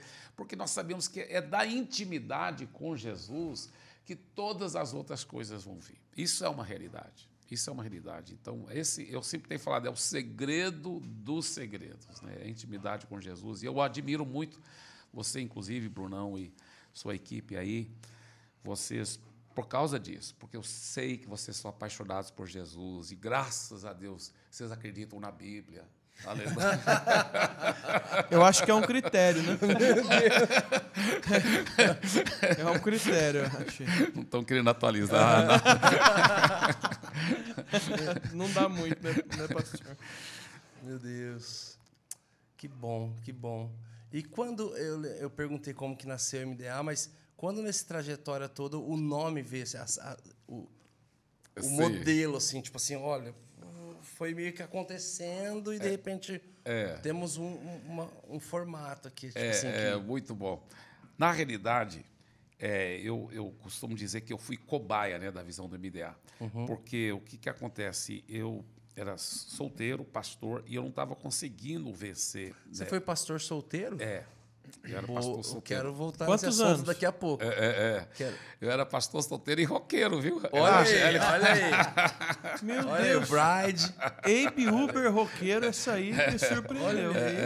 Roquetão. É, então, então, o que que acontece? Eu, eu, eu ah, lá em Santarém, e eu, e eu não estava conseguindo vencer certos pecados. Então, é, nada de pornografia pesada e tudo, mas coisas que eu não devia ver né, na televisão, em revista, é, é, masturbação. Em vez em quando eu, eu quando eu namorava uma crente, tudo, muitas vezes a gente acabava não talvez indo até o a- até o ato mesmo, mas namoro impuro, rapaz, eu arrependia, chorava, jejuava por dias, buscava a Deus. E pelo fato de eu não fazer como se fosse o ato, eu pensava, não, não preciso me abrir com ninguém, não. Você está entendendo? Eu chorava, arrependia, pedia muito perdão da menina, pedia muito perdão de Deus, e chorava, chorava, chorava. Aí um dia desse, inclusive a igreja ainda era bem pequenininha, mas ela estava começando a crescer, né? Aí o meu irmão Lucas falou assim: Ei, cara, parabéns, a igreja. Eu acho que estava umas perto de talvez 200 pessoas lá, num certo culto, uma, um evento que a gente estava tendo, mas o Lucas nunca tinha visto nada disso na vida dele, assim, né, na, na, na igreja lá em Santarém. Ele falou: Parabéns, cara, parabéns. Eu, pastor solteiro, falei: É, Lucas, mas era para estar tá muito mais, cara. Era para estar tá muito mais.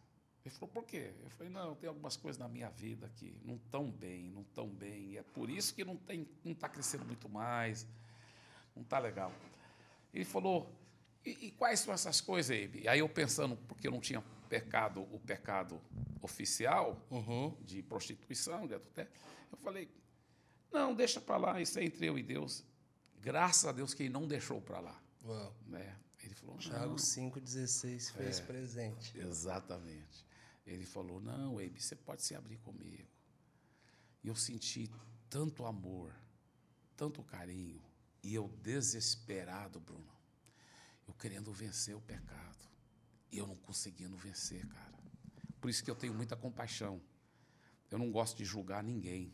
Porque às vezes as pessoas falam, esse cara não quer nada, pô, todo mundo sabe, que, porque nem sabe porque que ele fica vindo para a igreja, se ele fica caindo em pecado. Não, cara, não julga. Não. Cara, eu, eu, eu, eu jejuava, eu chorava, chorava. Aí eu, eu prometia para Deus Aí eu caía de novo. E de novo, e de novo. Eu tenho certeza que não tem ninguém, nem que está me ouvindo aqui, ou que está me assistindo, não tem ninguém que é mais fraco do que eu se não fosse por Jesus, que eu não conseguia vencer. Aí então eu, poxa, quando ele, eu vi aquele amor, aquele carinho dele, eu vomitei, comecei a me abrir com ele, falar para ele. Em vez dele me condenar, me julgar, ele me amou e cuidou de mim. Né? E ficou cuidando, e ficou cuidando. Aí passava um tempo e eu falava: agora eu estou andando em vitória, cara. Agora vou arrebentar, agora vou ganhar o mundo para Jesus. Agora sim, porque a santificação gera frutificação. Uhum. Vou, agora vou arrebentar, agora vou. Aí lá na frente eu caía de novo, cara. Masturbava, qualquer coisa assim de novo. Eu não acredito, cara. Deus. Aí, meu Deus, e agora? E agora? Meu Deus. Aí eu ficava com vergonha. Poxa, eu talvez devia falar para o Lucas, mas não vou falar. Estou com muita vergonha. Vou fazer o seguinte: eu vou andar um, em Vitória um ano, aí eu falo para ele que, olha, um ano atrás ainda pisei, mas. Tem esses acordos, né? É, é, é, é, Só que eu não conseguia, eu ficava caindo de novo, eu ficava com tanta vergonha. Aí um belo dia ele perguntava assim: aí, Abe, como que você está naquela área? Aí eu pensava, bem, pelo menos nos últimos dez minutos eu estou bem, né? então, aí eu falava, aí eu falava assim para ele, ó, oh, ultimamente está uma bênção, né? Ultimamente. É, é, aí ele falava assim, me diga uma coisa, desde aquele último dia que nós conversamos, uh, até agora, você está andando em vitória? Eu não podia mentir, pô. o diabo é o pai da mentira. Aí eu falava, não, Lucas, eu não eu pisei na bola de novo. Ficava com muita vergonha. Né? Aí ele me amava, orava. Um dia desse, quando ele fez isso, isso que é discipulado. Né? Uhum. Um dia desse, eu me toquei, né? criei vergonha na cara. Eu falei, ó, oh, Lucas, de verdade, você nunca mais vai ter que me perguntar, porque eu estou lhe dando minha palavra que em 24 horas ou menos, se eu pisar na bola em qualquer uma dessas áreas, eu vou ser o primeiro para te procurar. Eu estou te prometendo isso. Ai, que promessa, porque depois eu ficava procurando ele, eu ficava me ungindo com óleo de peroba. Ai, ficava com tanta vergonha. Eu, tinha, eu fiquei procurando. Eu, Lucas, pisei na bola de novo, de novo, de novo. Finalmente chegou um ponto, ele me amando, orando, chorando comigo. Ei, eu acho que é bom, você falou, porque eu, eu notava que toda vez que eu tirava muito tempo na presença de Deus, eu andava em muita vitória. Ele falou, Eibe, não, não quero te exigir isso mas eu queria saber o que você acha de você sair de um tempo de um ministério e se isolar de um lugar lá no meio do, da selva amazônica Você fica lá, cara. Busca Deus. Tira tempo com Deus. Eu falei, você sente que isso é Deus está mandando? Tô. Então eu vou fazer. E na realidade é o seguinte, interessante. Hoje eu entendo que era para ele ter feito isso muito antes. Já na primeira vez que eu me abri com ele era para ele ter feito isso, mas eh, a gente não entendia tudo que a gente entende hoje em dia. Mas era para eu já ter saído do ministério antes. Mas foi tão bom. Aí eu fiquei lá na selva meses, cara, na presença de Deus, Uau. dia e noite. Por isso que eu descobri o segredo dos segredos, que é a intimidade com Deus.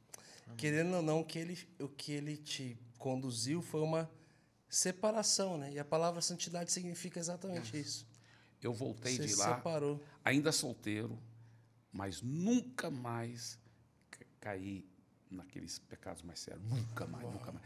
E mantive uma transparência com ele, mas total. to- E até ele morreu, mas aí o Paulo Jeff, que é meu novo líder, o líder internacional da Missão Paz, eu mantenho transparência. É o. Jeff, o Jeff. Será que é o Jeff que eu conheço? No- É o pastor Paulo Jeff, lá de Santarém, que mora em Santarém. Então, é um americano? Isso, é esposa da pastora Rebeca, que é minha irmã. Sim, É, eu é, conheço é, o Jeff, é, cara. É, é, Ele é bem doidão, não é? É, Ele é é, bem, tipo, bem pra frente, assim. é, é. Não sei se é o Jeff. Não, acho que é outro Jeff que você está é o outro Jeff, talvez. então. É, é, porque eu conheci um que era americano, foi pra Santarém, ficou um tempo lá com É, vocês. não, esse, Eu me- esse, esse mora em Santarém até hoje. Ah, é, tá. Ele é o nosso líder, é o meu discipulador. E eu sempre mantenho transparência com ele. Até hoje, eu confesso qualquer detalhezinho, qualquer coisa. Sabe, por exemplo, eu lembro, isso aconteceu uns 20 anos atrás. Eu andando no avião, né? Aí tem aquelas revistas, ou tinha, né? Nem sei, eu acho que hoje estão querendo economizar tanto que nem tem mais aquelas revistas. Não, mas não, tem mais, não tinha as revistas da TAM, assim, da Gol. Aí eu estava folheando, aí tinha uma mulher mal vestida, assim, né? Comercial de perfume, qualquer coisa assim. Aí eu, eu, claro, não fiquei olhando, porque desde solteiro Deus já tinha me dado vitória completa sobre isso. Mas ao virar a folha, eu bebi um pouco meus olhos. Aí eu senti, cara, não foi. Eu sei que foi errado isso. Que eu vi um, assim, em vez de só virar a folha e não olhar, enquanto eu virava a folha, eu olhei, né? Então eu cheguei, confessei para ele, e ele orou por mim. Então, por quê? Porque eu estou falando isso porque eu tenho aprendido a ser transparente até nas coisas que parecem tão pequeninhas para evitar as coisas mais graves, né? Porque se eu sou transparente aqui, eu nunca vou né, chegar perto Quem de lá. confessa a tentação não vai precisar confessar até Ex- pecado. exatamente. Então, minha vida mudou por completo.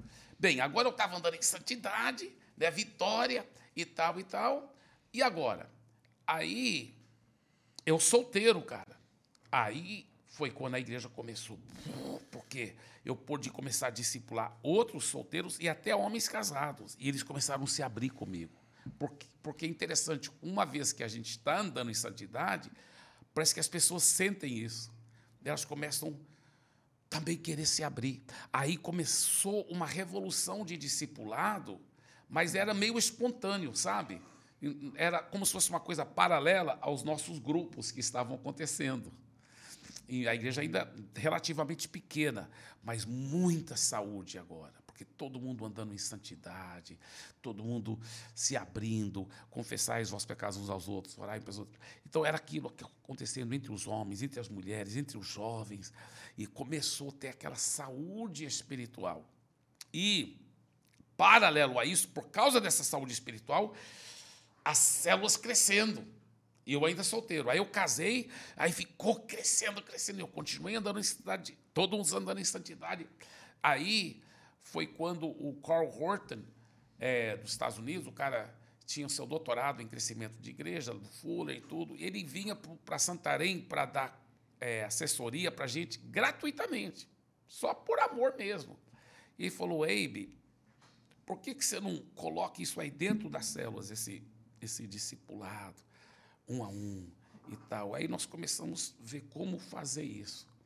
E aí foi Esse, surgindo. esse, esse call, ele, ele veio dos Estados Unidos para... Sim, ele vinha constantemente, de vez em quando, talvez umas duas, três vezes por ano, para dar assessoria para a gente. Que legal. Que diferente isso É. do, do- do padrão que a gente conhece. Isso. E ele, por conta Essa- própria mesmo, ele vinha. Essa assessoria era, era em que nível, assim? Ele era o quê? De profissão ou ministerial? Qual que era? Então, ele já tinha sido capelão, acho que no, na Marinha Americana, alguma coisa assim, mas ele, como eu disse, ele tinha seu doutorado em crescimento de igreja, aí ele chegava assim e falava, Baby, o seguinte, eu nunca vi uma igreja com células assim, que funciona tão focado, tão saudável como vocês.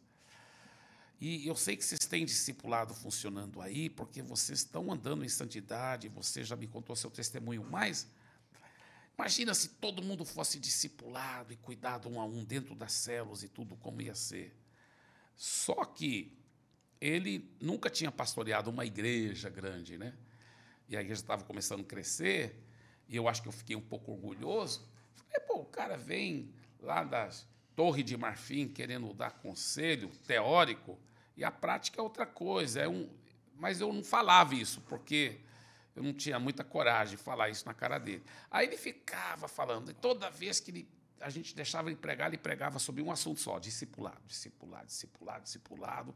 E toda vez que ele pegava no meu pé, e ficava pegando no meu pé. E num desses dias que ele estava pegando no meu pé, e estava até almoçando lá em casa com alguns outros irmãos, e aí eu, e aí eu, eu de repente, eu fui até errado, né? Que eu tive falta de paciência. Falei, não, mas você está muito na teoria, isso aí, né? E eu fui um pouco assim, grosso com ele. Aí o Espírito Santo, na hora, falou para mim: você está muito errado e muito orgulhoso. Só porque ele não nunca pastoreou uma igreja, você acha que você sabe mais do que ele. Você é muito burro, muito orgulhoso. Se humilhe logo, peça perdão e aprenda com ele.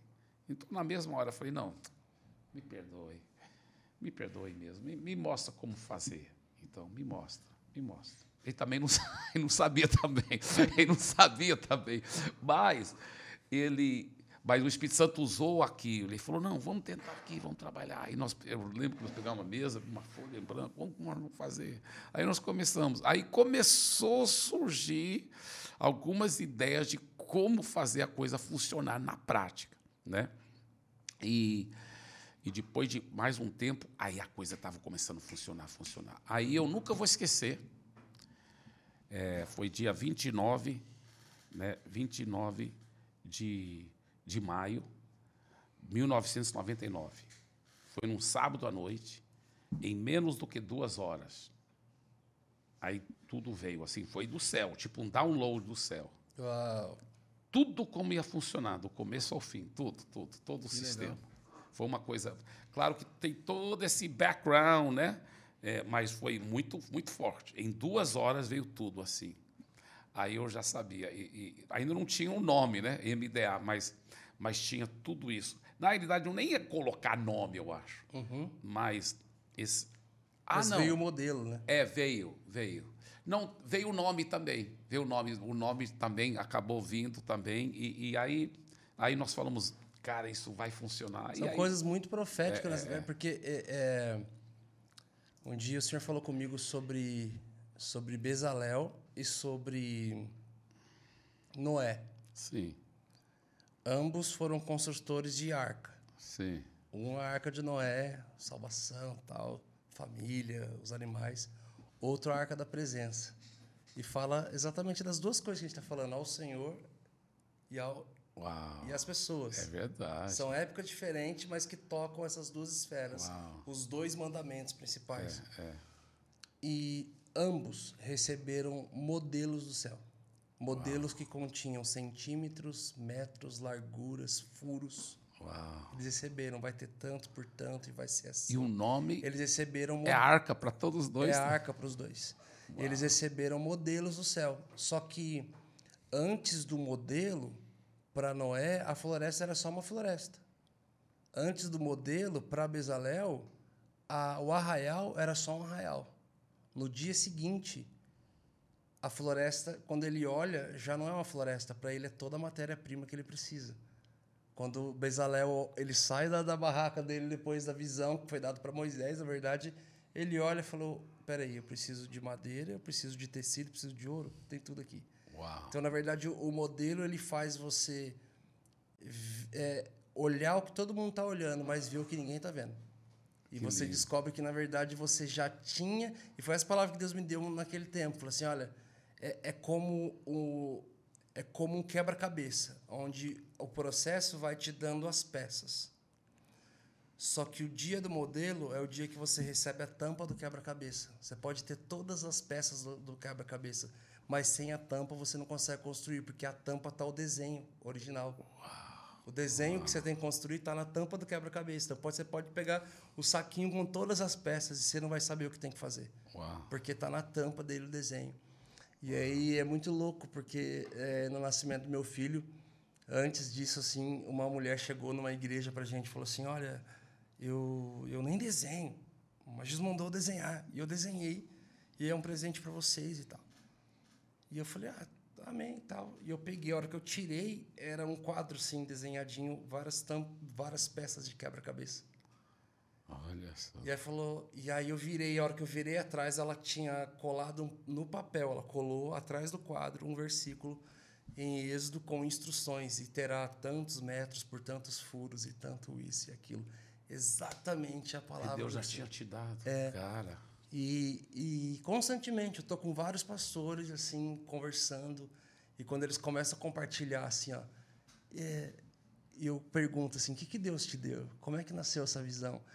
A história sempre se repete assim, é, é- é lindo de ver. Que o Senhor levou eles para um processo onde ele foi ganhando peças e pessoas E aí veio a e tampa. de repente um dia é para esse modelo, é para o cumprimento disso assim. Agora, Brunão, é- é- isso, essa, essa visão assim tão linda que você tem de juntar esses, essas, esses dois moveres, né? É, é, você não acha que talvez Deus até quer te usar, cara, para Ei! para nos, pra nos ajudar? Vamos né? virar essa Tá. mesa agora um pouquinho? né? Mas não é verdade.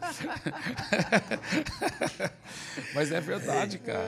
Uma água aqui.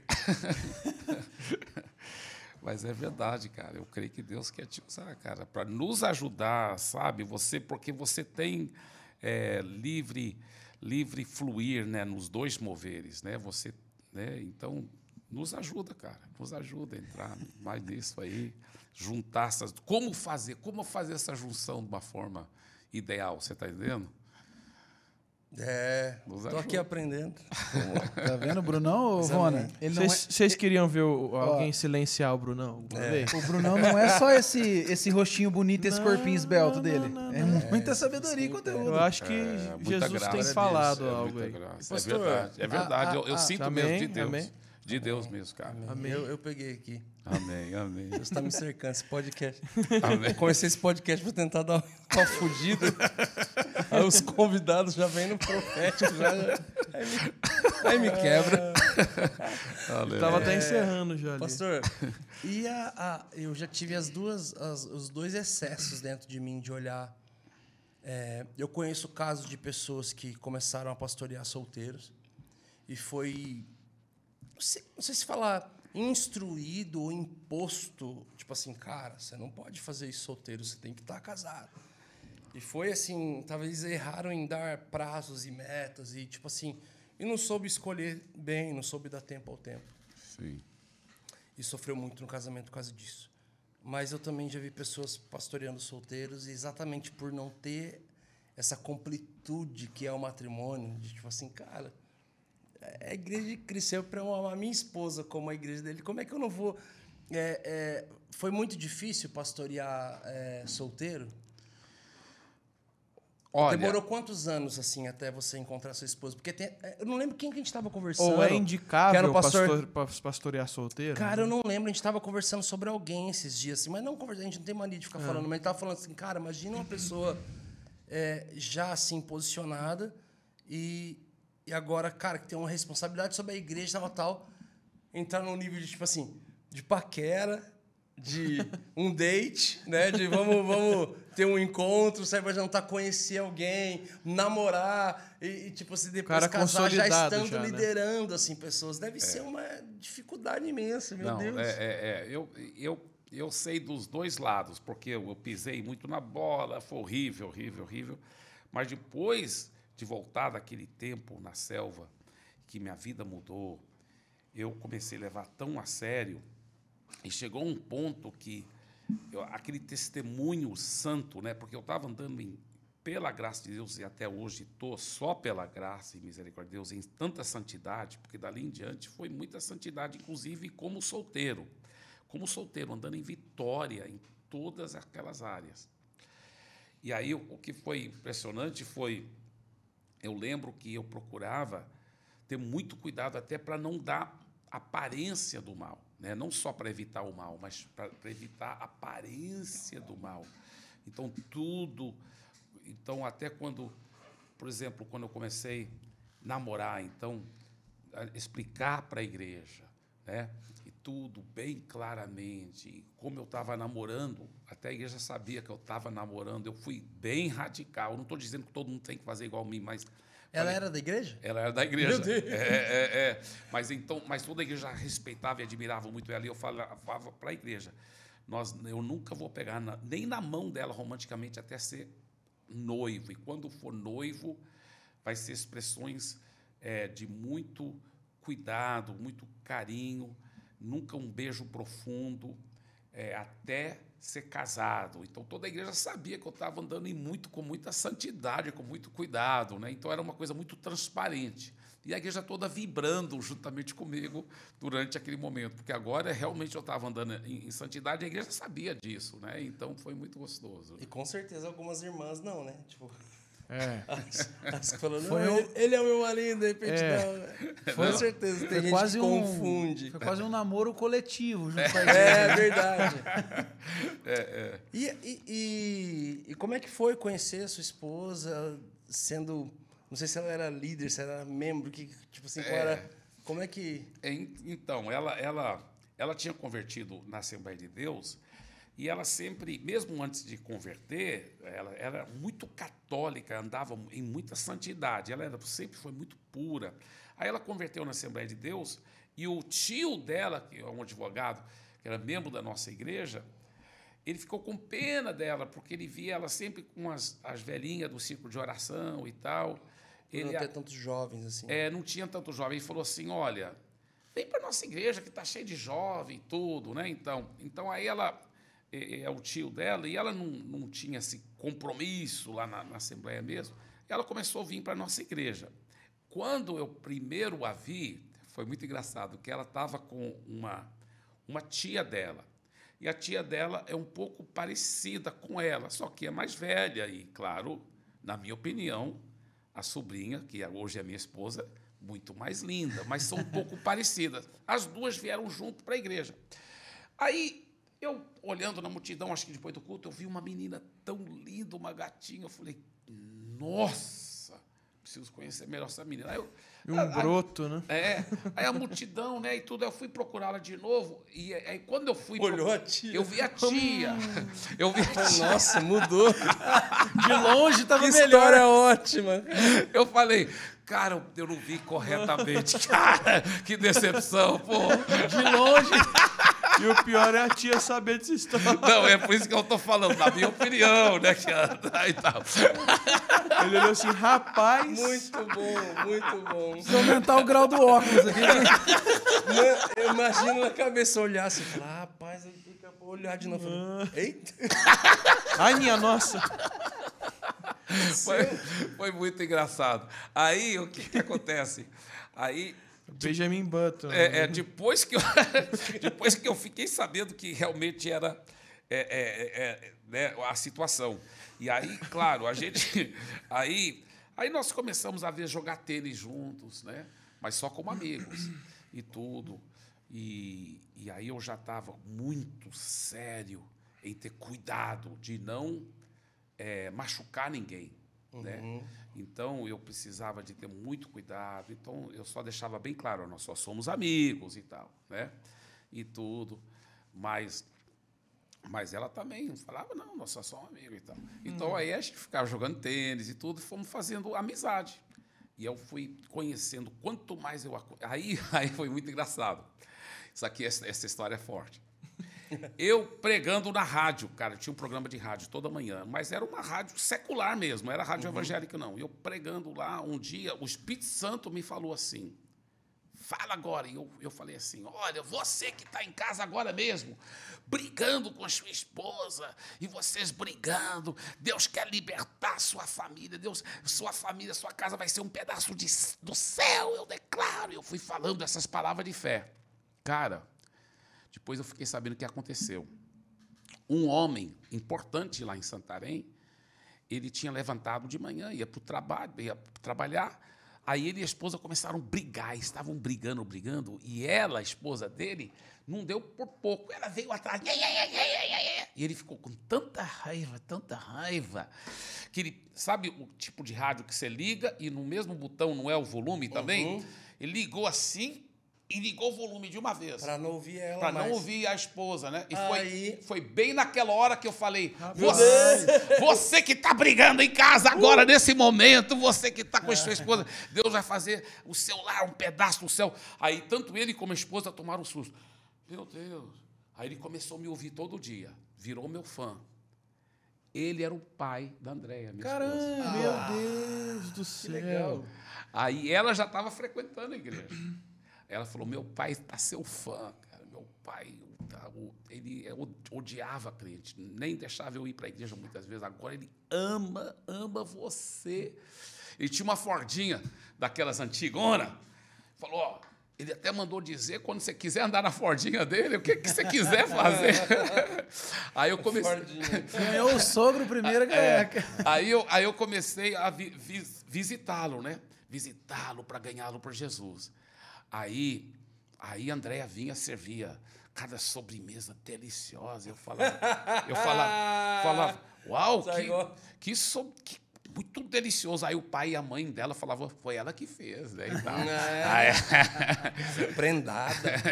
Foi Aí- todo menino. todo- Aí, aí um dia, desse, numa visita dessa que eu estava fazendo com ele, ele falou assim, rapaz, eu não sei que que, que, que, que eu... f-" Ele ainda tinha aquela mentalidade, né? ele não era evangélico ainda, né?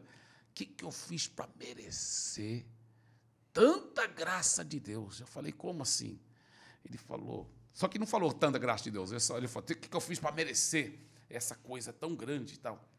Eu falei, o quê? Ele falou, não, minha filha chegou para mim e falou que ela tem um chamado para ser missionária e tal? Aí eu pensei, pô, cara, ela é, linda, ela é linda, ela cozinha bem demais, e ela Tá tem... fechando. É, então, é, pô, aí eu comecei, então eu ganhei ele para Jesus, depois eu ganhei a filha dele para mim. De bônus, né? Muito bom. E você tem quantos filhos hoje? Nós, eu tenho três filhos, Já é, é vô, já. Já eu vou. A Priscila, mais velha, casada com Israel Subirá, né? Aham. Tem a Ilha Maria, minha netinha, de- completou um ano agora. O David já formou da faculdade teológica nos Estados Unidos, do Oral Roberts, Seu mais. é o do meio, né? meio. E ele agora está tá trabalhando porque ele quer pegar um mestrado e doutorado. Ele tem um, um- ele tem um chamado muito grande para ensino da palavra. Ah, Ele, ele é precioso. Ele Mestre. tem o próprio Israel Subirá fica e a Priscila eles ficam impactados porque isso- o jeito que o David vê as coisas é totalmente fora da caixa, muito legal. E aí meu caçula, o Daniel que está no primeiro ano agora da faculdade lá nos Estados Unidos, ele, ele já está na faculdade. é, é meu caçula. Então E, e- e- e quando você começou a contar a história, eu não quis interromper, mas me veio uma- essa questão. Você foi para os Estados Unidos estudar. sim, Você ficou quantos anos estudando lá? sim eu fiquei Você quatro- já nasceu no Brasil, Nasci. sempre frequentou lá os Estados Unidos por causa da família e tal. Isso, isso. E eu sempre estudei só em escolas americanas, nunca estudei em uma escola brasileira, e meus pais sempre me colocaram em escola americana, então eu nunca estudei é, português assim, em escola brasileira. Sempre foi escolas americanas e formei da, da, da uma escola americana no Brasil, né, com 17 anos de idade, e fui fazer faculdade teológica. E fui- E estudei a minha pergunta é, na Sim. faculdade teológica, o quê? Dois, três, quatro anos? quatro anos. Quatro, anos. É, bacharel em teologia Aí e quatro anos vivendo lá como americano mesmo. americano, não. Não É. foi tentador, tipo, não voltar pro Brasil? Não, foi- não, porque eu Você tinha foi? chamado missionário, né? E, e Deus já tinha me falado muito sobre atos em ação, acts and action, né? Sobre é, é, lá, enquanto eu estava na faculdade, ele me falou sobre essa ideia de, de plantar grandes igrejas nas grandes cidades do mundo, mandar Que, equipes. que cidade americana que é? Eu estava em Columbia, South Carolina. E eu, uma das férias cumprida de três meses, eu fiz um curso na, na Berkeley também. Berkeley College of Ah, Music que também, é, de música e tal. Que legal. Acho Ah, mas a primeira vez que a gente foi ministrar nos Estados Unidos, tipo Sim. assim, a gente teve um. Na verdade, ah, vamos tirar o visto, vamos tirar o visto. Tiramos o visto, né? e de repente estamos lá para. Ah, vamos fazer um. Todo mundo tirou o visto, na verdade, para ir com as esposas no final do ano. Sim. E já quando estava com o visto, no meio do caminho surgiu o convite de, de, uma igreja, algumas igrejas ali na região de Boston, Orlando, falou: ah, vamos lá ministrar e tal. E, tipo Sim. assim, a gente nem sabia do trâmite todo que tem, que na verdade, para você fazer isso, é um outro tipo de visto, tem que ter um visto trabalhista, sei que lá, se você for declarar. Mas a gente não tinha nada cachê, nada assim. Então sim, não era sim. um. um Isso, só um indo lá- ministério, é, né? Só que aí tinha, depois que a gente foi saber das complicações, assim, que poderia ter, é, de tipo. E aí até a pessoa falou, cara, mas já aproveita também para vocês fazerem tour na Berkeley e tudo mais, Isso, para vocês. se- E se for travado, parado, assim, vocês falarem, ó, a gente tá indo ministrar, os caras é capaz de eles mandarem vocês embora de volta para casa. Assim. Isso, isso, Aí isso. pousamos lá, fomos direto para a salinha da Federal lá. É interessante como eles sabem de tudo, assim, porque a gente foi parar, o que está acontecendo? Aí eu e o meu guitarrista, assim, na época, ele falou assim: você falou que ia para Orlando na sua lua de mel e você falou que ia com a sua esposa para Orlando em janeiro e é setembro vocês aparecem em Boston. Tipo assim, a nossa entrevista lá em São Paulo. Nossa. Os caras já sabiam tudo lá. A gente foi parar, a gente falou, Uau. poxa, não, a gente veio passear, somos cristãos, vamos passar em algumas igrejas e vamos também na, na Berkeley visitar e tal, assim tal. E ah, então tá liberado. Mas eu falei, cara, como é? Coração na garganta, como é? né? Não, eu tava assim, Tava brrr, tranquilo? aquecendo a voz, assim, o pessoal olhava assim e falou, cara, eu sossegado, assim. A paz que excede entendimento. Deixa eu- Amém. Deixa eu falar, é Medina. lindo. isso é. E aquelas perguntinhas Tem dos umas nossos perguntinhas dos- dos membros nossos aqui. membros. Inclusive, fala dos membros. Vou falar dos membros para você. Eu vou ter que. Tá, eu vou, vou deixar... Não, a gente não vai mais Posso- falar Faz disso. então, teu jargão, vai. Não é vou bom. mais falar disso. Fala, meus amiguinhos! Ô, meus amiguinhos, Aí, você que tem que saudade. ser membro, meus amiguinhos, do, do Hub. Porque os membros mandou as perguntas aqui que a gente vai ler agora. As perguntinhas aqui que a gente vai ler. Você fica sabendo quem são os convidados primeiros. Primeiro, você faz parte do nosso grupo do Telegram, onde a gente troca uma ideia lá. Você tem um monte de vantagem super legal em ser membro. Então, seja membro ao lado do inscreva-se, tem um botãozinho aí, seja tem membro. Um, tem um grupinho no Telegram também. É. E se você é membro e não está no grupo, por favor, né? Meu bebê, tá Exato. perdendo tempo. E para você se tornar membro, é, em vários celulares não tem a opção, né? Isso. É Isso. mais pelo computador. Você Isso. vai no computador, loga na sua conta no YouTube, do lado do botão inscreva-se tem o Seja Membro. Então você se torna membro, você vai na comunidade depois e você tem alguns episódios mais. Na verdade, não é mais longo. Depois que acaba aqui, a gente se despede da galera, a gente tem algumas perguntas assim, mais. uau, que a gente faz pro convidado que fica lá só para os membros verem. Convidados que passaram aqui, que cantaram com a gente, só Tá os só membros pros tiveram membros. acesso a isso. Então, Uau. bastante coisa legal que acontece. Então é isso, seja membro, porque não perca seu tempo. E eu queria agradecer também aos nossos parceiros aqui, ao Warbank, é, esse novo banco digital que está chegando aí. Se você quer saber mais, aqui na descrição tem o link www.pom- Hoje tá www.warbank.com.br. A Mr. Videomaker, se você Videomaker. está precisando de câmeras, lentes, Aqui, ó. equipamentos de vídeo, é, a Mr. Videomaker, eles têm tudo isso, são representantes da Blackmagic do Brasil, tudo equipamento top, essa textura maravilhosa Você que você quer essa vê textura? aqui. Chama Olha só. eles. É, é tudo da Mr. Videomaker e a loja do Morada com o nosso modelo plus size. Eu tô emagrecendo, tá? Aleluia, tô- tô 200, de 300 dieta. gramas já? Deve ser. O tanto que você Ele já perdeu de per- cabelo Ele já perdeu 20 reais Nesse- na, na dieta. nesse empreendimento. Em uma semana de dieta ele perdeu 7 Ah, dias. sai fora, eu perdi 5 quilos. Mas aqui, ó, loja do Morada. Loja do morada.com.br. Ó. Você encontra camiseta, boné, chaveiro, um monte de coisa, livro, e é isso aí. É isso aí. Pastor Eibe, muito Sim. bom. Meu Deus, a gente está saindo daqui muito inspirado pelo seu coração. Demais. Nós tivemos, já tive a oportunidade de algumas vezes de estar lá, te ver ministrando. E queremos... Lá em Marília, eu estava lá E- também quando você ah, ministrou. ali, ali. E na conferência que nós vamos fazer da MDA em, no Rio. Sim, sim. De E algo né? me foi muito impactante para mim, assim, no meio da sua palavra, você falando assim: Jesus, me dá um coração de pastor. sim. Me dá um, um coração verdade. de. E eu falei, você lembra desse? Lembro, lembro. Assim, a gente tava cara, junto. Que, que demais, assim, é. É bem isso. A gente estava conversando antes de começar, né? Sobre, sobre a netinha, sobre como é, é, bom de novo ter criança no convívio. Você falou uma frase ali que eu falei. Todo mundo falou, não precisa falar essa frase, É, não, é, não. é, é verdade, é verdade, porque realmente é tão gostoso mimar nossa netinha, né? Eu e minha esposa, nós amamos. E eu, eu sempre sabia que ia ser muito legal ser vovô, mas não sabia que ia ser tão legal, né?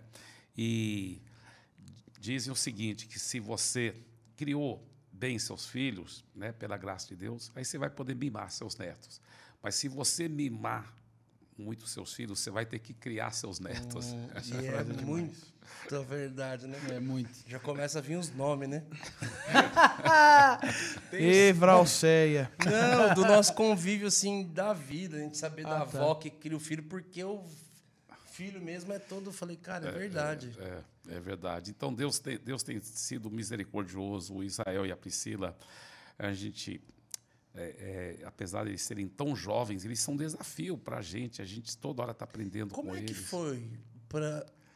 Eles casaram muito jovens, né? Isso, isso. Como é que foi? Eu, ele vai estar aqui com a gente, então eu vou fazer Isso, essas perguntas para ele. isso, Como é que isso. foi essa, essa- esse, pedido, esse abençoar dos pais para isso, né? Porque eles casaram com quantos anos? É, eles. é, eu acho que ele tinha 18? 18 ou 19. Ele é, é, é, eu acho que tinha 18. Uhum. É, não, talvez ele tinha 19. Ele já tinha completado 19, talvez. É. Ou era bem antes dele completar 19. Eu acho que foi poucos dias antes dele completar 19. É, eu lembro que foi É, com é, 18. É, isso mesmo. E, e ela é um pouquinho mais velha do que ele, né? Aham. Mas foi muito engraçado, porque eu, eu tive o privilégio, eu tenho o privilégio de discipular o pai dele, né? O pastor Uhum. Luciano Subirá. Então, nesse discipulado e tal, a gente. tá sem moral. É, tá. É. o senhor precisava fazer um, né, um curso com alguém para aprender a discipular, né? Porque- se virar, né? É, tá de boa. Então, a gente viajando uma vez juntos, nó- nós, nós já fizemos umas duas caravanas juntos para Israel e tal. deve ser Eu, eu não, nu- nunca vou esquecer um dia que a gente estava lá numa loja no Egito, as esposas, as mulheres vendo as coisas, e a gente batendo papo, né? Batendo papo, nossos filhos ainda eram pequenos. Aí vocês arranjaram o casamento ali, né? É, é, não, e aí ele, ele foi me falar do Israel, né? Pagou ó, tributo. O, o Israel, com nove anos de idade, já tinha lido a Bíblia nove vezes, ou dez vezes, alguma coisa assim. É, é. Mas antes dele falar isso, ele falando assim: não, meu filho é fora da curva, meu filho é muito espiritual, muito dedicado e tudo. Aí eu pensei: hum, ele não conhece a minha filha. Ah, começou a dizer que da Aí, hora. aí, aí eu pensando assim comigo mesmo. Aí foi que ele falou, não, porque o Israel, com nove anos de idade, já tinha lido a Bíblia dez vezes. Aí eu falei, o quê? Com nove anos de idade já tinha lido a Bíblia inteira dez vezes? Ele falou, é. Eu falei, uau, cara, então seu filho é legal mesmo, é legal. Aí eu falei, ó, minha filha, a Priscila, ela, com 10 anos de idade, já estava liderando duas células, né? E ela ganha muitas almas para Jesus, discipula muitas meninas. Que dá, você vê o DNA dos pais, esse, verdade. né? Isso virar total das mestre e outro, é. E ela apaixonada por Jesus, e ela Com nove anos eu comia terra ainda. Tijolo, assim, ó. Aí, Mamá. aí eu fui falando para ele sobre a Priscila, como ela estava fazendo discípulos e batizando as meninas e tudo. Aí ele falou, cara, sua filha é demais mesmo, né? E tudo. Aí a gente, eu lembro até a gente saindo da loja, batendo papo, ele falou, poxa, mas que pena que ela é um pouquinho mais velha do que ele, né? Porque quem, quem sabe, né? Eles podiam até dar certo junto. Rapaz, dentro de mim eu pensei, quem que esse cara pensa que ele é? Pô, cara, eu fiquei muito bala. Eu fiquei muito bala. Ah, que Eu legal, fiquei cara. muito bala. Pra sabe? melhor pergunta. Eu fiquei muito bala com ele, sabe? Mas o que acontece? É, na medida que a Priscila foi crescendo, realmente a galera, né, os rapazes eram tudo doido por ela. E eu falava, não, cara, olha, para casa, pra até que ser considerado poder casar com minha filha, vai ter que ganhar 10 mil almas para Jesus, entendeu? Ressuscitar pelo menos um morto e tirar uma foto com Jesus usando a camisa do MDA, entendeu? Os critérios eram bem acessíveis, né? Aí eu.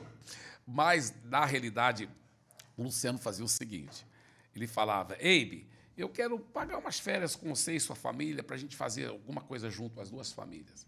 E aí nós começamos a fazer isso, muito junto, tirar muito tempo as duas famílias juntas, sabe? E foi muito bom, porque eu já era muito apaixonado pelo Luciano, né? Muito, e, e até hoje eu fico aprendendo muito com ele. Né? Eu, eu que aprendo mais com ele do que ele comigo.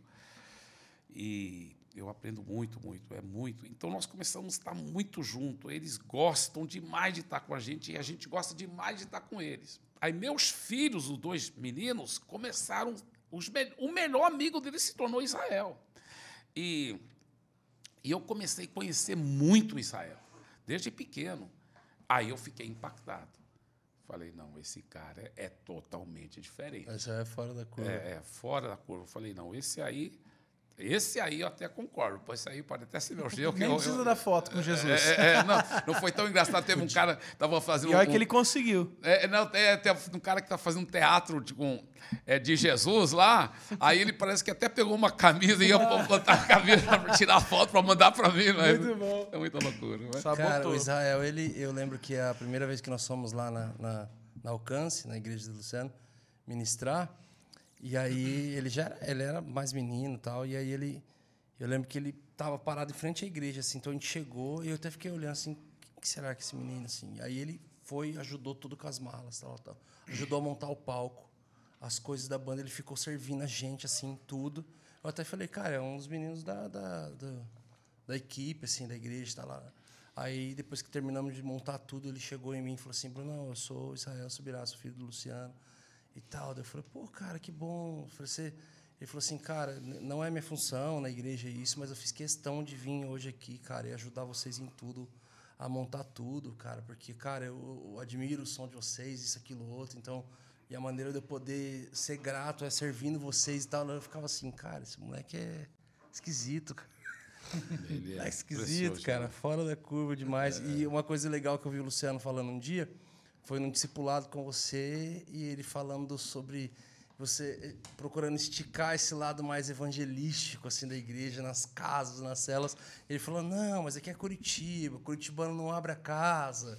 E aí gente falou: "Não, mas olha, mas Curitiba abre para quem a casa? Não, abre mais para família, tá resolvido o problema. Então, vocês vão focar em, em fazer a célula nas casas dos tios, dos parentes. Ele falou assim: e eu tentando ficar no meu conforto de mestre de ensino. Ele arrumando uma dor de cabeça né? para mim, de algum Não, jeito. E uma vez foi muito engraçado. Muito bom. A gente estava em Fortaleza, né? E ele no carro, eu dirigi no carro e ele perguntando, e eu falei, cara, mas você. Um dos segredos para fazer as células crescer lá, porque hoje alcance de Curitiba é um, é um, é um exemplo de uma igreja, uhum. um MDA enorme, né? De milhares de pessoas. Mas na época ele era bem menorzinho, né? Aí e, e eu falava, cara, é, você como pastor, você está supervisionando, visitando as células, pegando de surpresa e tudo. Ele falou, não era para eu fazer isso. Eu falei, cara, eu até admirava o que cresceu, o pouco que cresceu, cara. Você como pastor tem que estar tá envolvido, cara. E tudo. Aí ele ficou com tanta assim, ele brigando, né? Mas como se ele estivesse com tanta vergonha. E eu andando rápido. Eu lembro até hoje lá em em Fortaleza, na War Soares, eu correndo. Ele falou, rapaz, eu não aguento mais, eu vou essa. É, aí ele abriu a porta do carro como se fosse pular. eu falei, Todo mundo fala desse lado zoeiro do Subirá que ninguém tem ideia. Assim, é, galera, não, não imagina. Assim. Não imagino. Assim. Mas ele é deixa, muito Deixa eu legal, falar, tem uma pergunta do, de um membro aqui nosso. Então vamos para. Mas você já quer fazer? O pastor, tem, o pastor tem um horário aqui. Vamos é, deixar para os membros. horário, na verdade. Vamos né? deixar para os membros então essa? É, vamos Não, vamos já Porque deixar. o pastor tem, tem compromisso. Não, é uma pergunta rápida até. Tá, faz. Pode aí. ser? Uh, Vinícius, arroba Vinícius.diniz fala, salve família Hub, pastor, é uma honra poder chegar até o senhor através desse podcast incrível. É, se Ele pudesse... falou tudo isso mesmo ou você que inventou? No começo? Não, eu inventei. Mentira. É, ele falou: se pudesse voltar no tempo, o que teria feito diferente em toda essa caminhada de ministério? Abraço. Essa pergunta é rápida? Não. A pergunta é rápida, um a resposta. Não, Não, um eu, vou, eu vou tentar dar uma resposta rápida. Na realidade, é, eu, eu iria procurar é, quando comecei a ter problemas, né, como solteiro, se eu soubesse tudo que eu sei, eu teria procurado um discipulador o mais rápido possível, ser transparente e receber, porque eu, eu realmente eu acho que eu perdi vários anos, num certo sentido perdi vários anos da minha vida, meu ministério lá no começo de Santarém, porque eu não estava andando em santidade, né? Eu, eu, andava por alguns meses, aí eu caía de novo. Aí andava por algumas semanas, caía de novo. Isso. Então, se eu pudesse, eu teria economizado, né? Vários anos. Eu acho que muita gente está enrolando aí, cara. Tão, não estão conseguindo vencer pecado e, e não estão tendo um discipulador. Eu acredito tanto. Jesus não disse de fazer convertidos. Jesus disse de fazer discípulos. É. E é o grande erro da igreja é que a igreja não tem feito discípulos, não temos ajudado as pessoas a andarem em santidade, viver uma vida.